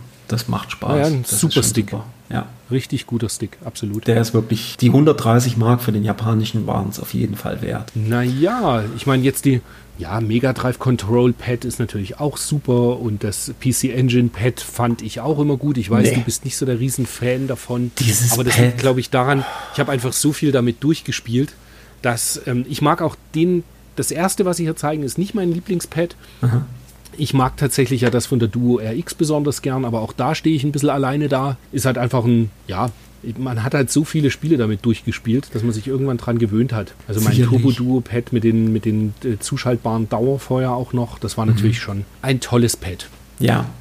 Ich will dir gar nichts madig reden. Ich, für mich ist es irgendwie, das, das steuert sich nicht. Pff ich habe auch das erste Mega Drive, das Dreier, drei Button Pad, was daneben zu sehen ist, das habe ich auch nicht gemocht. Da ich ja von Anfang an äh, in der glücklichen Lage war, immer den Arcade Power Stick zu verwenden, habe ich nur diesen, diesen Stick verwendet und habe das, das Pad das haben immer das die anderen. Ich dann immer das haben immer die sagen, Gäste. immer die Gäste gekriegt und ich konnte dann immer easy gewinnen. Naja, auch nicht ja. immer. Und dann kam irgendwann das 6-Button-Pad. Das weiß ich noch. Das habe ich dann ähm, im Dynatex in Essen gekauft. Ich glaube 60 Mark, das japanische. Ab dem Moment habe ich fast, habe ich nur noch mit dem Pad gespielt, weil dieses japanische 6-Button-Pad so gottgleich ist.